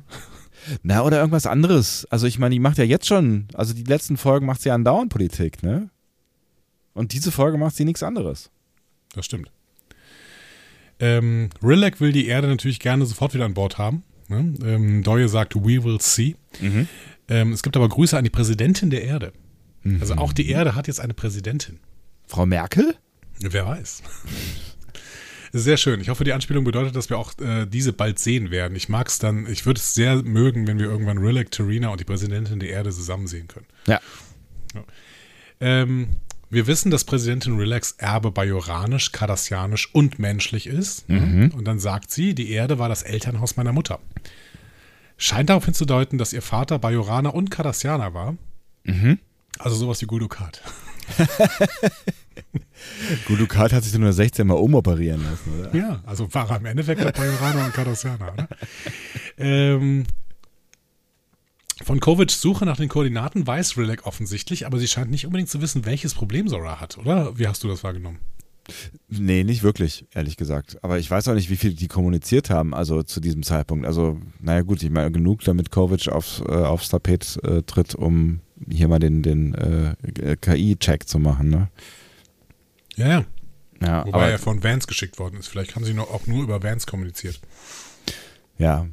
Ja, keine Ahnung. Ich meine, es ist ja immer noch ein Unterschied zwischen äh, Sternflotte und äh, äh, Föderation, ne? Ja, er verschwimmt, ne? Aber ich würde gern, ich, ich würde wirklich gern wissen, wie viel man Relax sagt. Hm. Also wie auch das Vertrauen gegenüber Relax ist. Ja, Das müsste noch ein bisschen erörtert werden in der zweiten Halbstaffel. Spannende Frage. Es ist ja bisher, äh, sind die Leute ja auch alle die geblieben, mehr oder weniger, so wie wir sie eingeschätzt haben. Ich warte darauf, bis wir da mal auch sowas um die Ohren gehauen bekommen. Na, Bei Vance haben wir ja am Anfang mal gedacht, so vielleicht dreht er sich noch und äh, der ist Ja. gar nicht so. Aber offensichtlich ist er so, wie er ist und äh, ist eine freundliche Figur. Bei Rilek, naja, das hätte schon auch Potenzial, wenn er mal was, naja gut, jetzt sehen wir erstmal den Das sind alles Advanced Human. Natürlich. Bis auf, äh, ne, wir sehen ja jetzt erstmal den Untergang äh, von äh, Book zum Darth Vader. Ja, stimmt. Fear is the path to the dark side. So nämlich. Ähm, die Föderation hat jetzt 60 Mitgliedswelten. Mhm. Äh, am Ende der letzten Staffel waren es 59. Das heißt, wir haben wirklich nur Niva dazu bekommen. Stimmt, ja. Ähm, und dann beginnt Rilek das Assembly. Auf der Zuschauertribüne ähm, begibt sich Ruan Taka zu Book. Ne? Mhm. Auch deren Verhältnis ist erstmal angespannt, ne? wobei das gerade irgendwie für Book und jede Person gilt. Ja. Ne? ähm, Außer Ron, Stamets. Ron Taka hat eine gewisse Abneigung gegen PolitikerInnen. Mhm. Er vergleicht sie mit goratianischen Schwefelschnecken. Da habe ich gedacht, das ist schon wieder ein Klingonenverweis, weil Gorath ist ein klingonischer Planet mit Schwefellagunen. Ähm, in Voyager wird mal erzählt, dass ein Klingone diese Schwefellagunen überqueren muss, wenn der Tag der Ehre ansteht. Das ist der Tag, an dem die Klingonen auf so ein Jahr zurückgucken und gucken, ob die Taten ehrenvoll waren. Äh, das sehen wir in der Voyager-Episode Day of Honor. Ähm, Belana und Tom entwerfen da so ein Holo-Programm für und brechen das dann aber relativ schnell ab, weil sie merken, oh, funktioniert nicht. ähm, lässt aber nochmal die Frage aufkommen, wo die Klingonen sind. Ne? Ja, und was, was Taka mit denen zu tun hat, wenn er solche Schneckenvergleiche hier macht. Hm. Ja gut, von Taka erfahren wir noch andere Sachen. Also ich glaube, mit Klingonen hat er hier nicht so viel zu tun, aber ich nicht. Mit allem anderen. Ähm, ja, der Vergleich mit diesen Schwefelschnecken, ne? Fleischsäcke mit kleinen Gehirnen und mit heißem Gas gefüllt. Ja. Ich kenne da schon wieder einige deutschsprachige Star Trek-Rezidenten, die vor dem Fernseher gesessen haben und geschrien haben: Endlich sagt's mal einer! Dann ist ihnen plötzlich eingefallen, dass sie Discovery nicht feiern dürfen, dass sie dann noch eine neue Rezension schreiben müssen, warum das alles so scheiße ist. Ähm, Tag hat aber irgendwas vor, oder? Böse, böse. Ja, ähm, Taka hat natürlich was vor. Also das hat man in dem Moment äh, ne, schon relativ klar gemerkt. Also ich wusste nicht, dass er das vorhaben wird, was er dann tun wird. Ne? Aber ähm, er will, also ich, man hat ja das Gefühl, dass er, dass er ähm, die ganze Zeit sein eigenes Spiel spielt, ne? Auch schon in, in der vorletzten mhm. Folge, ne? ja. dass er, dass er andere manipuliert, damit er ähm, was auch, also man hat nicht in einer Sekunde das Gefühl, dass er ein altruistischer Wissenschaftler ist, der äh, am Großen und Ganzen forscht, äh, weil er am Großen und Ganzen forschen will. Und das manifestiert sich halt hier dann nochmal in dieser Szene. Ne? werfen wir gerade einen Blick aufs Ende der Folge. Ja. Ist Taka für dich eine gelungene Figur? Es ist eine typische, eine typische Star Trek Antagonistenfigur ein Stück weit, oder? Also so, so jemand, der in, also eine, ich finde schon gelungen, so äh, jemand, der in, ähm, in DS9 finde ich gut auftauchen äh, mhm. könnte. So, mhm. ob das, ne, also ob, ob man den jetzt noch deeper zeichnen müsste, weiß ich nicht, aber wir erfahren ja so ein bisschen Persönliches äh, über ihn. Ähm, so, so ein Eddington. Ja, ja, genau. So ein, ja, von mir aus, genau. Ne, aber das ist so ein, so ein, also wahrscheinlich werden wir ja noch ein bisschen mehr über die Gründe seines Handelns ähm, erfahren. So, aber ähm, es gibt solche, solche Figuren, die selbstsüchtig angetrieben von irgendwas. Ne? Lorca ist äh, eigentlich eine ähnliche Figur. Ja, wobei Lorca aus dem Spiegeluniversum kam. Ich fand, äh, ich wollte dich das fragen, bevor wir irgendwann diese kleine Reveal-Szene zwischen Taka und ähm, Book haben. Ja. Ich bin gespannt, wollt, war gespannt, wie du das denn siehst. Ähm, aber da können wir dann auch gleich mal drüber reden. Gerne. So, Rilek Eröffnungs, äh, Eröffnungsrede schwört die Versammlung auf das gemeinsame Ziel ein. Äh, mit dem schönen Satz, The safety of our shared galaxy is paramount. gefragt, hm, Hashtag Werbung. Ähm, aber ähm, ich ja. musste ein bisschen, musste wirklich ein bisschen Worte googeln. The scope of the peril is unprecedented. Also. Ich habe ich hab auch nicht, ich hab auch nicht äh, alle, allem folgen können. Der Umfang der Gefahr ist beispiellos, habe mhm. ich mir dann ergoogelt. Okay. Ähm, aber the scope of the peril is unprecedented, habe ich echt, davon habe ich drei Worte noch nie gehört gefühlt. Ähm, Politiker, ne? Politikersprech. Ja, schon, Politikersprech. Ähm, alle Infos sind alle Teilnehmer, allen TeilnehmerInnen zugegangen. Hier wird nicht nochmal wiederholt. So, ne? Aber ähm, es, es, war dann vor allen Dingen dieser absolut Kenner-Gedanke nochmal da. Ne? Also wir sind hier mit absoluter, absoluter Transparenz äh, unterwegs. Alle Infos, die wir haben, gehen an euch, bitteschön. Ja. Ne? Ähm, und Rilek verspricht, wir wissen bald, woher die Anomalie kommt, irgendwo außerhalb der Galaxie. Mhm so ein bisschen Murmeln dazu. Ne? Die Versammlung soll jetzt also entscheiden, wie man mit dieser Info dann umgeht. Und Ndoya hat sofort einen Vorschlag. Armada zusammenstellen und angreifen. Natürlich. ja. Okay. Ja. So äh, ist die Erde unterwegs, ja. Offensichtlich, ne? Ja. Äh, Terina hat sofort einen Gegenvorschlag. Ja, wie wäre es mit Kommunikation, Erstkontakt, ne? Äh, und damit sind die beiden Pole schon mal gesetzt, ne? Ja. Wir haben dann auch äh, äh, die Orion, die sich sofort in Richtung Ndoye äh, positioniert und sagt, ja, wir müssen schon Gegenmaßnahmen jetzt einleiten. Ne?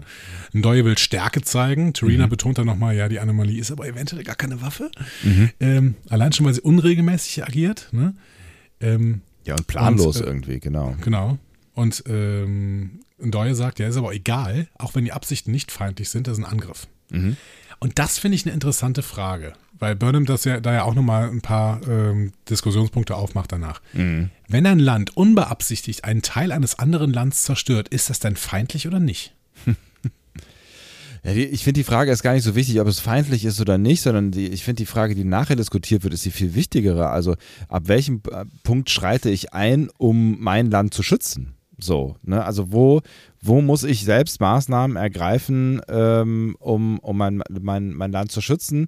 Äh, sei die Motivation äh, auch, auch keine schlechte, so, also, ne, oder keine absichtliche. Äh, aber das ändert ja am Ergebnis äh, nichts so, ne? Ja. Also muss ich, muss ich, muss ich, wenn, wenn, ähm, wenn, wenn äh, ein, ein Lasersatellit der USA ähm, die, die, Moskau zerschneidet, muss Moskau dann nicht äh, diesen Satelliten abschießen? Also Gespräch hin oder her? Ich weiß nicht, aber es gibt ja gerade sogar ein, ein äh, typisches Beispiel für so ein Problem, Mhm. ähm, gerade in der Weltpolitik. Ähm, habe ich gestern in einem Podcast gehört, kann ich empfehlen, äh, neue Folge von Deutschland 3000, wo ähm, Eva Schulz mit äh, Matthias Maurer spricht. Und zwar, ähm, äh, also der ist ja ein deutscher Astronaut gerade Ja. auf der ISS. Ja. Und sie spricht mit ihm einmal vor Abflug und einmal auf der ISS. Cool. Sehr, sehr cooler Podcast. Und da wird nochmal das Problem beschrieben. Ähm, Russland hat ja irgend so einen Satelliten gesprengt Ja. äh, in, äh, in der Umlaufbahn. Ja. Und äh, das war drei Tage, nachdem Matthias Maurer da hochgeflogen ist, mussten die dann irgendwie in ihre Kapseln gehen, äh, weil die ISS tatsächlich bedroht war durch den Weltraum, also den, den Schrott, der dadurch entstanden ist. Also Ja. so Mikropartikel. Und wenn die halt mit einer unglaublichen Geschwindigkeit rund um die Erde rasen, können die halt die ISS im schlimmsten Fall zerreißen. So. Ja, oder einfach ein Loch reinschlagen, was schon äh, doof genug wäre. Ähm, Genau, und das war, das war ein, äh, ein Waffentest, ne? Also das war, es war ein nicht äh, abgesprochener Waffentest. Waffentest spricht man nicht ab, ne? Aber es war, äh, ist auch nicht zum ersten Mal passiert. Gehen wir aber davon mal aus, dass das unbeabsichtigt war, ne? dass dann wirklich eine Bedrohung für die ISS war. Warum auch nicht, weil da sind ja auch Russen gerade oben. Ne? Also Ja. es war sicherlich unbeabsichtigt. Aber müsste man dann Gegenmaßnahmen, also die haben das ja alle kritisiert, aber müsste man dann Gegenmaßnahmen einleiten? Ist das schon eine feindliche Handlung oder ist es eine Handlung, gegen die man, ja, gegen die man dann aufrüsten müsste? Eigentlich nicht, weil es ist ja keine Intention dahinter. Ne? Also irgendwie ist natürlich eine Intention dahinter, äh, aber eine andere. Also die Intention ist der von, von, von Russland ist wahrscheinlich erstens mal zu testen, ob die äh, sauberen Satelliten zerschießen können, was irgendwie nicht so richtig geil geklappt hat, äh, und der Welt zu zeigen, äh, dass sie das potenziell können. So, ne? Dazu sind ja solche Waffentests irgendwie äh, Ja. da, ne? also Stärke äh, zu zeigen. So. Aber es ist ja jetzt äh, kein, kein direkter Angriff, der eine, eine ähm, ähm, ein, ein, ein Gegenangriff oder irgendeine Art von Vergeltung. Also selbst wenn die ISS jetzt explodiert wäre, ist so die Frage, wie hättest du, was würdest du dann tun? Ne? Also ich finde ich finde es halt eh immer schräg, diese Vergeltungsangriffe. Ne? Also auch zum Beispiel beim 11. September, ähm, wo, ich, wo ich verstehen kann, politisch verstehen kann, dass, ähm, dass ein Land wie Amerika, was so einen, einen fürchterlichen Akt des Terrors erlebt hat, ähm, dass, dass sie irgendwie reagieren müssen. Aber irgendwie ist es trotzdem, also irgendwie ist es, ist es, gibt es einen Teil meines Hirns, das absurd findet, dass man dann irgendwie ein Land angreift. So, Ja, ja. ne, was irgendwie gar nicht, also was gar nicht primär damit zu tun hat. Also natürlich sekundär in sehr vielen, eher auf sehr vielen Ebenen, aber irgendwie, ja, weiß nicht. Ne? Es, ich finde es total schwierig, diese, diese Kriegsgeschichten äh, und Angriff- und Gegenangriffnummern. Und ähm, Ja, Ja. genau. Es, es hat so, da hat so den Eindruck von Blutrache und vom 19. Jahrhundert irgendwie. So. ja, ja, genau, genau, ja. Und ich finde aber, um das nochmal drauf, drauf zu verlagern, was hier in der Folge erzählt wird, Birne macht so Beispiele auf. Ne? Die sagt so, ja, tatanische Wühlmäuse fressen denobulanische Blutwürmer, whatever. Ja. Und dann ähm, Raupen von Schmetterlingen fressen ganze Ernten auf. Wir sehen die trotzdem nicht als bösartig an, weil wir sie nicht in unseren kulturellen Kontext setzen können. Und das finde ich ist ein, ist ein, ähm, ein wichtiger Punkt, den sie da aufmacht, schon zu Beginn. Äh, ne? ähm, weil ist ja so, ne? Also das sehen wir ja dann eher als Naturkatastrophen und solange du nichts über äh, diese, diesen, diese, dieses Phänomen da weißt, kann es ja auch irgendwie eine Art von Natur Naturkatastrophe sein. Natürlich kannst du dann trotzdem sagen, okay, diese Naturkatastrophe ähm, macht gerade Planeten kaputt, also kann ich auch versuchen, sie daran zu hindern. Also das macht man mit Heuschrecken im Zweifel auch, auch wenn man, glaube ich, Ja. keine, keine große Schnitte hat. So, ne? Aber ähm, Ja, genau. ja. Oder den Borkenkäfer oder sowas. Ja, genau. Aber, ähm, ja, da müssen wir natürlich nachher beim Plan von Taka nochmal drauf kommen. Ne? Aber Burnham ist ja auch dem Plan von Taka gar nicht so abgeneigt. Ne? Ja, der hat halt nur einen Pferdefuß, dieser Plan. Genau, Ne? genau. Und äh, genau, da müssen wir dann schnell nochmal hinkommen. Ähm, das wäre dann deine, die Antwort auf deine These gerade auch so. Ne? Ja, man könnte dann ja versuchen, irgendwie diese Naturkatastrophe aufzuhalten. Ne? Genau. Ja, könnte man machen. Ja. So, wenn das nicht Probleme machen würde. Deswegen müssen wir gleich über den Plan von Taka da nochmal intensiv reden. Ja. Ähm, Science Guy Stakia gibt Burnham auf jeden Fall sofort recht und ähm, Book bricht in dem Moment mit Burnham und allen friedlichen Plänen. Ne? Ich finde es an dieser Stelle einfach nur überragend, was David Ajala mit seiner Mimik machen kann. Der Mann ist Theaterschauspieler, aber er weiß, wie sehr er sich fürs Fernsehen zurücknehmen muss, damit die Mimik eben nicht theatral wirkt, sondern ehrlich. Ja. Und ich habe dem, ich, ich meine, er macht kaum was, Ja. ne? das, was ja auch quasi das Geheimrezept fürs Fernsehen ist. Ne? Ähm, und es wird aber klar, er bricht in diesem Moment mit Burnham. Ja. Schon so früh. Kommen Ja. drei Momente, in denen er es noch weiter tut, aber hier bricht er im Prinzip schon. Ja, im Prinzip Absolut schon. Ne? Also auch das, sowieso, was zwischen den beiden also abgeht, äh, nonverbal. Ne? Ich finde es auch sehr, sehr gut geschauspielert und ähm, ja auch sehr bewegend irgendwie. Ne? Ja, ich meine, bei, bei Michael ist es halt immer dasselbe. Ne? Sie, sie will im Prinzip bei Book sein, aber sie, bei dem, was sie sagt, ist sie halt weg von Book. Ja. Und dabei guckt sie dann immer verzweifelt rüber, weil sie denkt, ja, aber ich kann nicht anders, als das jetzt zu sagen. Ja, ja klar. Ja, ja. Aber auch diese Zerrissenheit, also ich fühle das, also ich finde, die haben die Beziehung jetzt schon uns so gut erzählt, dass ich, ähm, dass ich schon fühle, wie wir das beiden tun muss, was Ja. da gerade passiert. So. Ja, das stimmt. Genau. Wir sehen dann später, dass Serena versucht, dafür zu argumentieren, dass ein Erstkontakt auch Risiko am, ablaufen kann. Ne? Also mit, dem, mit der Begründung ja immerhin aber Schilde. Äh, Ndoye hat weiter Angst vor Aggression. Ne? Ähm, und äh, Emperor Liu von den Old Shane ist jetzt voll auf Föderationskurs. Ne? Vertrauen als Basis. Und Serena gibt ihm dann nur noch recht. So, das ist der Moment, wo sich Taka dann einschaltet. Äh, er möchte die Anomalie gerne ausschalten. Offenbar äh, haben das verschiedene Spezies schon versucht. Ne? Eine menschliche Frau wird gezeigt, also sagt, dass eine Spezies 1600 Quantentorpedos in das Ding gefeuert hat. Also ich weiß nicht, ob das eine menschliche Frau war, sie sieht auf jeden Fall erstmal so aus.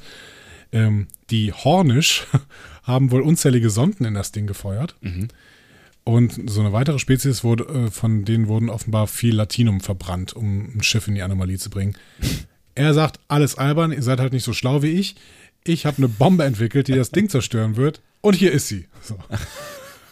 Und Rilek erstmal, Moment mal, du brichst gerade eine Milliarde irgendwelche Vorgaben, die wir für dieses äh, Ding hier hatten. Und Ja. das haben mich auch gefragt, wie können sich denn dann einfach irgendwelche Deppen, die da gar nicht eingeladen sind, warum können die sich denn da plötzlich irgendwo hinbeamen? Naja, wenn jeder überall hinbeamen kann, hast du ein Problem halt, ne? Da Ja. brauchst du, musst du halt auf, das ist so ein bisschen wie, wie bei Zoom, ne? Wo du irgendwie auf die Dialog, äh, äh, wie heißt das, Ko Kompetenz vertrauen musst hier, ja? Dann Ja. musst du wahrscheinlich da auch irgendwie so Beam-Regeln, auf Beam-Regeln vertrauen.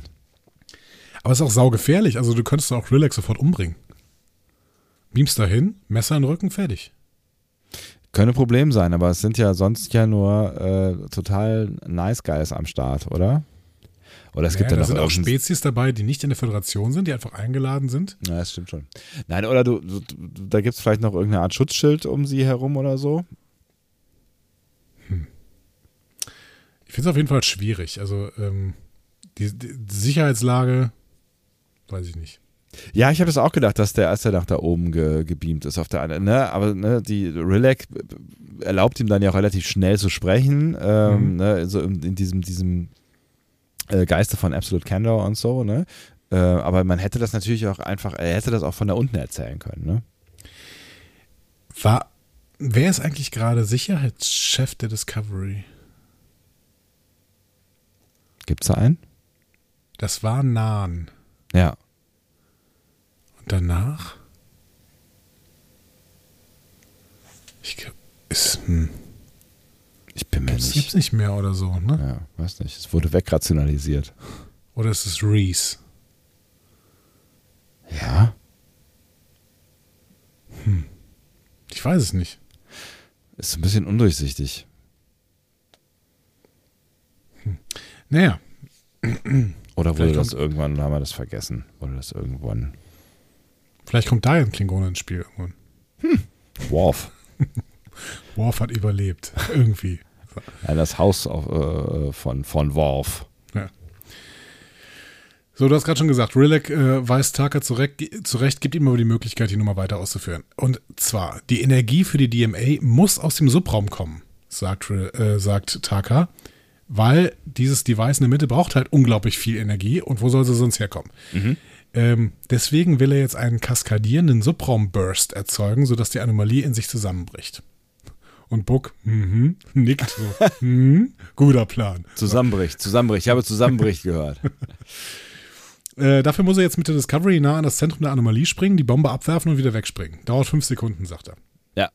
Also wir können das Gespräch hier beenden und in äh, ungefähr 20 Sekunden könnte auch das ganze Thema beendet sein. Ja, jetzt gerade nicht, weil die Discovery ja noch im Dock hängt, aber Ja, ansonsten ja.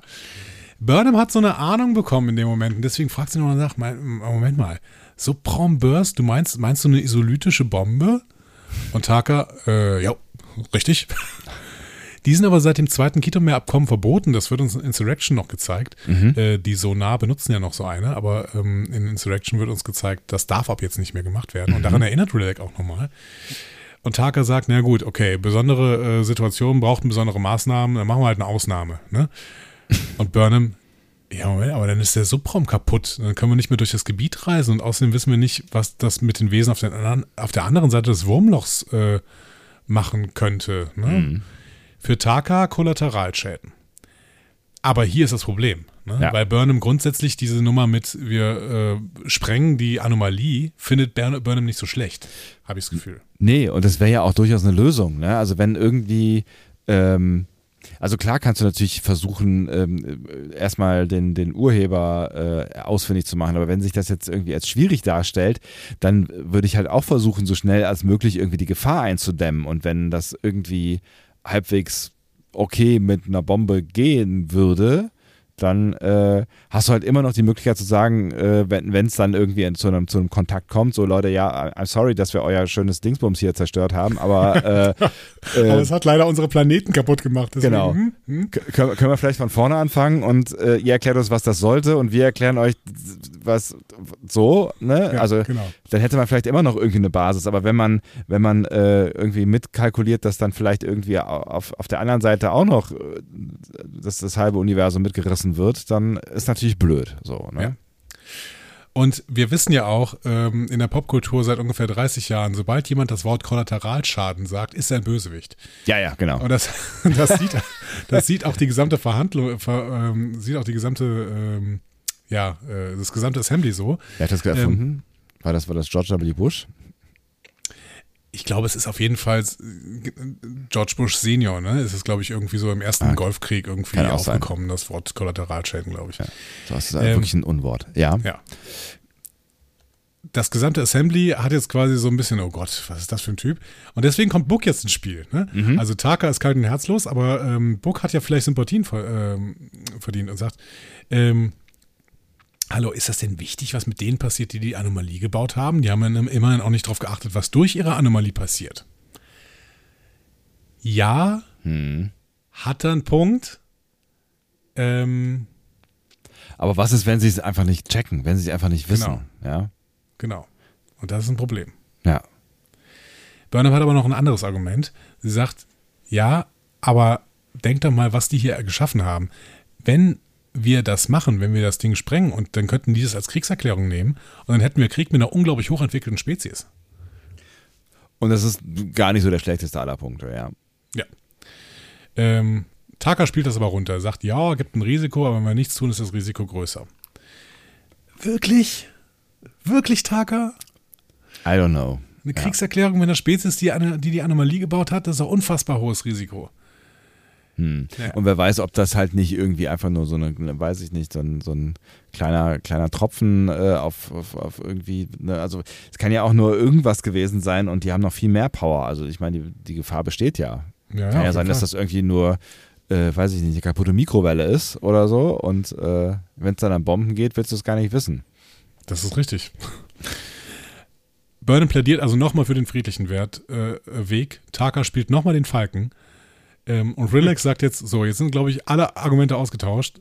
Wir machen eine Pause und danach wählen wir zwischen diesen beiden Optionen. Friedlicher Erstkontakt oder Zerstörung des DME-Controllers. Kaffee und Kuchen gibt's unten rechts. Es ist relativ klar, wie wir uns entschieden hätten, oder? Ja. Also Burnham hat hier die, die, die Logik auf ihrer Seite, würde ich jetzt äh, mal sagen. Und ähm, Die besseren Argumente auch, oder? ja, die besseren Argumente. Book hat die Emotionen auf seiner Seite. Ne? Also ich kann, ich kann sein Handeln ähm, oder seine Worte emotional nachvollziehen aus seiner Perspektive. aber sie, sie werden dadurch nicht richtiger. So, ne? Und Ja. äh, was, äh, was Taka sagt, da ist nicht viel Richtiges dran, irgendwie. Er ist halt ein Falke, ne? Also, Ja, also ich, ne, wie gesagt, ich kann, ich kann, ich kann nachvollziehen, dass man irgendwie sagt, das Ding ist so gefährlich, ähm, lass uns erstmal dafür sorgen, dass wir irgendwie alle in Sicherheit kommen, damit wir ein bisschen Zeit gewinnen, um darüber nachzudenken, was hier eigentlich gerade passiert. So, ne? Mhm. Ja. Aber ähm, nicht at all costs. So, ne? Und ähm, auch nicht mit dem Risiko, äh, wenn, wenn keiner weiß, was danach passiert. in der Pause versucht Burnham jetzt nochmal ihr Verhältnis zu Book zu kitten. Ähm, aber Book fragt sie, hör mal, bei den Klingonen damals hast du auch sofort Action gerufen. Was ist jetzt anders? Nächste Klingonen-Anspielung übrigens. Und diesmal Ja. von Book. Ähm, schöner Recall zur allerersten Folge von Star Trek Discovery. Ja. Äh, offensichtlich hat Burnham Book davon erzählt. Mhm. Und Burnham sagt, ja, ich wusste, wie die Klingonen funktioniert, aber, äh, funktionieren, aber ich habe keine Ahnung, wie Tensi funktioniert. Und da muss ich zu sagen, ich finde es weiterhin seit mittlerweile dreieinhalb Jahren seltsam, wie mit Burnhams Aktionen rund um die Schlacht am Doppelstern umgegangen wird. Die hat doch absolut nichts gemacht. Ich check das einfach nicht. Nee, es war, es war, ähm, es war halt eher Zufall, ne? Nee, es war überhaupt kein Zufall. Die wollte ihre Meuterei, die hat aber ja zu nichts geführt. Nee, nee, genau. Aber also was, die Provokation am Ende ja war, ist, dass sie auf diesem, äh, diesem Ding, auf diesem Artefakt, auf dem sie gelandet ist, einen Klingonen umgebracht hat. Aber das war Zufall. Also, Ja, aber die brauchte doch, die Bra Turkofma wollte doch eh angreifen und die Shenzhou hat auch nicht als erste geschossen. Das ist doch, ja, dieser, dieser Typ da auf diesem Artefakt ist gestorben, auf dem Leuchtfeuer. ja. Aber Turkofma hätte doch eh hier den Krieg angezettelt. Und das muss Burnham doch auch wissen. Ich verstehe seit dreieinhalb Jahren nicht, warum das die ganze Zeit als so eine Riesenneuterei gesehen wird. Diese Schlacht am Doppelstern hätte es auch völlig ohne Burnham gegeben. Ja, vermutlich schon. Du hast schon recht. Keine Ahnung. Das ist, verstehe ich einfach nicht. Ähm, Burnham weiß auf jeden Fall, wie Buck sich fühlt, aber sie möchte ihm nicht zustimmen. Das ist ungefähr das, was du gerade eben gesagt hattest. Ne? Also dieses, ja. ja, ich kann deine Emotionen vollständig verstehen, aber das sind halt keine guten Argumente. So. Ja. Ja.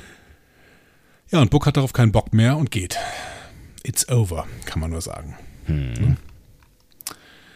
Äh, Rilek kommt, kommt dann zu Burnham. Ähm, es ist auch klar, dass Rilek sich für Diplomatie aussprechen würde, aber sie will neutral bleiben, weil sie sonst äh, ihrer Gastgeberrolle nicht gerecht wird, sagt sie.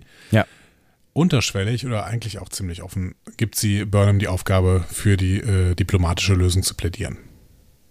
Und wenn es, wenn es diese Aufgabe jetzt einmal gibt, dann muss Burnham die auch ausführen. Das heißt, ähm, ja, Leute, regt euch ab. Burnham löst zwar hier wieder äh, die großen Probleme, aber sie hat auch eine Aufgabe dazu.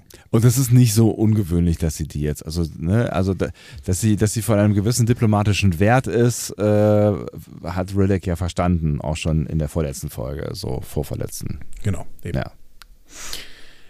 Wir folgen nochmal kurz Book, der versucht jetzt Taka nochmal in die Verhandlungen zu bringen. Ne? Und er sagt, ja, aber du könntest doch die anderen davon überzeugen, dass man diese isolytische Bombe sicherer machen kann.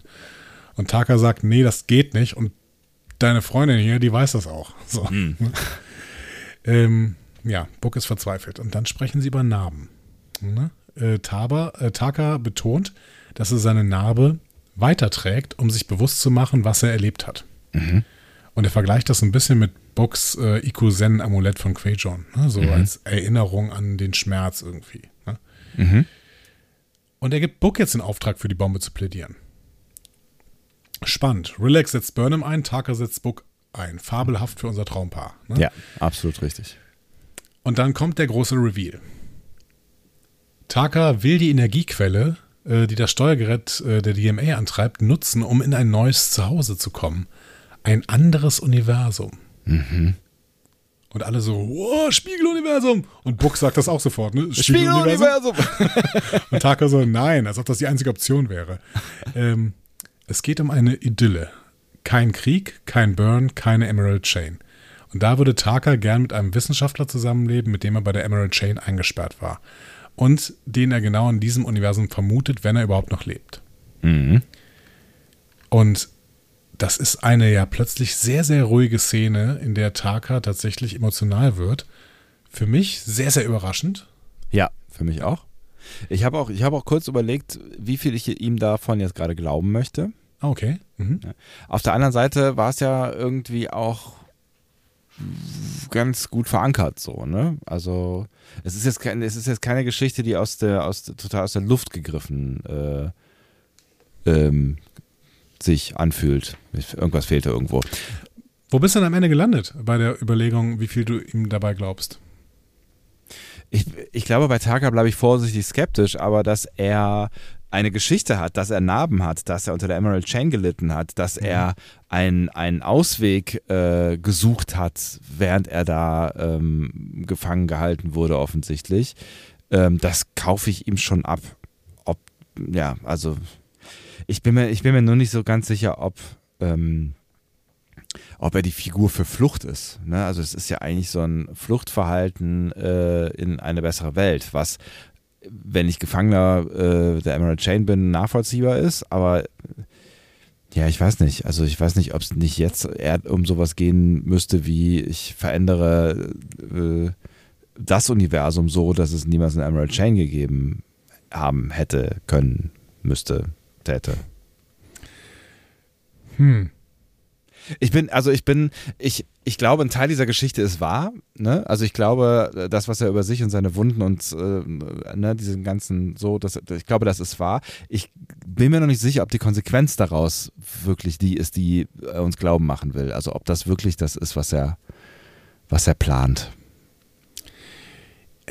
Ich ich bin mir total unsicher. Ich bin mir total unsicher, was denn eigentlich der Punkt hier ist, den nicht nur Taka mit uns machen möchte, sondern auch die Writer von Discovery. Mhm. Macht Discovery uns jetzt ein wirkliches Multiversum hier auf? Also bislang haben wir drei große Paralleluniversen, ne? Prime, Mirror und Kelvin.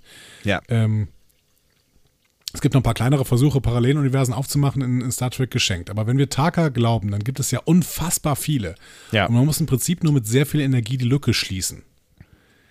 Das wiederum würde irgendwie zu Kovic passen, weil der sich ja auch dafür interessiert, die Lücke zwischen bestimmten Paralleluniversen zu schließen. Ja. Das heißt, meine Frage ist nicht nur, was will Taka, weil das sagt er ja, und ich glaube ihm ein Stück weit, weil ich fand, das war dann plötzlich doch sehr, sehr emotional ehrlich gespielt, dass er da irgendwie mit diesem Wissenschaftler ein, ein friedliches, idyllisches Leben führen möchte. Mhm meine Frage ist auch, was möchte uns, was möchte uns das Writers Room von Discovery hier erzählen? Möchten die uns wirklich ein Multiversum aufmachen? Also so ein richtiges, in dem man wirklich zwischen Universen hin und her wechseln kann? Und zwar ständig? Das ähm, wäre anstrengend und groß. Ja, groß vor allen Dingen. Ne? Ja. Ja. Vor allen Dingen, und es passt irgendwie nicht dazu, dass sie jetzt sagen, ja, Mirror Universe hat sich sehr, sehr weit von uns entfernt. Das hat Kovic ja in der letzten Staffel erzählt. Ja. Ähm, da sind wir gerade meilenweit von entfernt. Das können wir gerade gar nicht darüber. Hm. Ja, eigentlich, eigentlich wäre es ja, ähm, also eigentlich wäre es ja eine Konsequenz, wäre es irgendwie auch konsequent anzunehmen, dass es, weil es von allem in dieser, diesem Universum oder in dieser, diesem Konstrukt über uns unendlich viel gibt, so, ne, ähm, wäre es ja auch irgendwie äh, eine plausible Annahme, dass es halt unendlich viele Universen gibt, die auch vielleicht parallel zu unserem Universum existieren. Also das kann man bestimmt auch irgendwie physikalisch äh, erklären. Ja, so. natürlich, das ist überhaupt kein Problem. Theorie von Paralleluniversen gibt's. Hm. Die Frage ist für mich immer noch, ob es jetzt irgendwas Bekanntes ist. Also ob Taka vielleicht ins Kelvin-Universum möchte oder so. Hm. Ja, aber wir, das ist ja alles totale Spekulation. Wir wissen ja gar nichts über, über diesen Typen so, ne? Außer dass ja. er, dass er halt ähm, selbstsüchtig handelt und das, da, dazu haben wir jetzt quasi die, den, den, ähm, den Beweis bekommen. So, ne? Ja, dass er das gesamte Assembly wieder mal belogen hat. Ja. Er hat einfach eine eigene Agenda. Genau. Und ähm, er benutzt alles, was er da so zu, in die Finger bekommt, zu und äh, versucht es durchzusetzen. Aber ich glaube auch, also wenn ich, wenn ich ähm, so ein bisschen das, was Book da gespielt hat, ähm, äh, übersetzen soll, bin ich mir auch nicht hundertprozentig sicher, ob Book ihm komplett vertraut. Aber Book hat ja jetzt nun auch mal gerade seine eigene Agenda und äh, die ist aber völlig klar. Die ist völlig klar, aber er benutzt ihn ein Stück weit auch, um seine mhm. Agenda umzusetzen. So. Das heißt, sie benutzen sich beide. Im besten Fall haben wir mit Taka quasi den Lorca, den uns äh, Folge 14 von Staffel 1 genommen hat. so, ja, im besten, so. im besten Fall, im besten Fall, weil er ist auf jeden Fall, ähm, ist er, ist er, ist er jetzt ein bisschen shady geworden, so, ne? Ja, Shady war ja von Anfang an, aber der bleibt halt auch Shady und wird nicht total böse, weil offensichtlich möchte der wirklich in ein friedliches Universum und möchte nicht auf der anderen Seite Bond-Bösewicht werden. Er ist ja eher auf dieser Seite hier Bond-Bösewicht, wenn man so anguckt irgendwie. Ähm, Ja, wenn, wenn, wir, wenn wir ihm das wirklich abkaufen, ne? Aber es wäre es wär eigentlich äh, auch eine meiner Lieblingsoptionen, ne? Also Ja. das wäre für mich schon auch einfach ein, eine gute Motivation. Ne? Jemanden, der traumatisiert ist durch, durch eine, eine Gefangenschaft, vielleicht durch Folter, durch ich weiß nicht was auch immer, wünscht sich nur ähm, Ruhe und Frieden. mein Ding ist, ich möchte den gerne noch ein bisschen behalten. den Taka. Ja. Ich finde es schade, wenn so interessante Charaktere äh, von Bord gehen, äh, was wir später nochmal thematisieren müssen. Hm. Naja. Wir kommen jetzt zur Abstimmung. Ja. Äh, Book hält noch eine flammende Rede. Ne? Er stellt sich als Sohn von Quajon vor, äh, ähm, Eine gute Rede. Ja. als das, was sein Volk ein Melaisi genannt hätte, äh, Me- Melaishi, äh, ein Sprecher für die Toten. Mhm. Ähm, ist auch, glaube ich, ein, ein Roman von, äh, äh, so ein Science-Fiction-Roman, ne? ja? Ja, Speaker of the Dead von, wie heißt, wie heißt denn der Typ, der Enders Game geschrieben hat? Ähm, ähm, ähm, JJ. Nein. Äh, ach, das, das ist doch der gleiche, der Game of Thrones geschrieben hat. Nein, Doch. nein. Ist nicht äh, George R. R. Martin. Das ist nicht George R. Doch. Nee. Wie heißt denn dieses? Äh, es kommt doch jetzt, jetzt bald äh, ein Ach, ich meine Emerald. Emerald, wie heißt denn das? Emer, nee, Emer, ähm, Emerald Chain? genau, nee. Orson Scott Cards heißt er äh, und der hat das Buch geschrieben, äh, Speaker of the Dead, glaube ich. Ähm, Orson Scott Card, Early Work, bla blub, Influences, Style, Child Genius. Mein Gott. Speaker for the Dead, so, tatsächlich. Ich richtig Erinnerung gehabt. Mein Gehirn funktioniert noch. Ähm, genau. Meins noch nicht so ganz. Ich muss jetzt gerade noch herausfinden, Soll ich trotzdem schon mal weitermachen? Oder? was Elden Ring meinte ich. Dankeschön. Ach, Elden Ring, ja, das ist ein Computerspiel, was jetzt rauskommt. Genau, und das ist von, äh, von George R. R. R. Martin. Martin, okay. Ähm, ja. Book hat jeden Tag mit dem Verlust seiner Welt gelebt, äh, seit das passiert ist, und möchte jetzt sicherstellen, dass keiner von ihnen jemals diesen Schmerz empfindet. Er schätzt die Kommunikation und Diplomatie der Föderation in normalen Zeiten, aber es sind keine normalen Zeiten. Und deswegen äh, Takas Waffe benutzen. Birgt Risiken, Leben Aber- aber auch. genau. Es birgt auch Risiken, sie nicht zu benutzen. Ja. Ähm, genau. Er bittet sie nicht zu warten, bis sie äh, sagen müssen, dass sie alles verloren haben. Genau. Ähm, und Taka applaudiert sofort ne, und führt den Applaus dann auch von der Galerie an und dann äh, applaudieren alle. Ich hatte das Gefühl, auch Burnham applaudiert kurz. Ne? Ja, ich habe es auch nicht so ganz gecheckt. Irgendwie auch Rillick, meine ich. ja. Vielleicht einfach, weil es eine tolle Rede war. Ja, oder aus Höflichkeit. Und Rilek fragt, ob jemand für die gegnerische Ansicht sprechen würde. Ne, guckt dann so ein bisschen schielt so auf Burnham und Burnham bleibt erstmal still. Aber dann sagt sie, sie will doch sprechen. Und dann im Zusammenschnitt mit Stamets Rede über Vertrauen, dazu später mehr, spricht Burnham äh, über Verständnis. Ne? Auch im Angesicht der Unsicherheit müsse man sich verbinden, ne? Folgentitel, äh, und sich nicht von Angst definieren lassen. Ähm, Burnham sagt der Versammlung, ey, ihr müsst euch entscheiden, wer ihr sein wollt. Um, ungeachtet des Risikos blind zuschlagen oder nachdenklich vorgehen, auf die Zukunft hinarbeiten, in der wir alle leben wollen. Und da unterbricht sie Book und sagt, wir haben keine Zeit, philosophische Fragen zu diskutieren. Äh, wir müssen jetzt Maßnahmen ergreifen. Und Burnham guckt ihn gar nicht mehr an. Und sagt, ich weiß, es gibt unterschiedliche Standpunkte in diesem Raum. Ich hoffe aber, dass wir, wenn wir jetzt eine Entscheidung fällen, alle zusammenstehen und als geschlossene Front voranschreiten. Und Book antwortet, einige Unterschiede sind so groß, da muss, da muss man manchmal die Konsequenzen tragen. Ja, das war der eigentlich der Breakup-Talk, ne? Genau. Also erstens die Beziehung zu Michael beendet, Ja. mit diesem Satz. Ja. Und zweitens sind im Endeffekt seine späteren Handlungen auch schon vorgezeichnet. Mhm. Ne? Also Unterschiede sind zu groß, die Konsequenzen muss man tragen. Ich werde dann halt selber die Bombe werfen gehen. Ja. Und ich verlasse vor allen Dingen auch dich. Ne? Ja, genau. Äh, Rilek ruft jetzt zur Abstimmung ähm, und total toll, wir sehen dann die Symbole der Zivilisation auf so einer Zelltafel. Ne? Und viele dieser Symbole sind natürlich aus den früheren Serien bekannt. Ähm, wir sehen 50 Symbole. Mhm. Ähm, ist nicht ganz klar, wer bei der Versammlung Stimmrecht hat und ähm, wie die einzelnen Stimmen bewertet werden. Aber der User Swabedit bei Twitter hat das mal aufgeschlüsselt, wer für was gestimmt hat. Ach krass. Sehr, sehr schön. Ähm, der Amar Razan hat äh, gegen äh, friedliche, also es gehen ja für friedliche Kommunikation oder gegen friedliche Kommunikation. Mhm. Ähm, der, der Amar Razan hat dagegen gestimmt.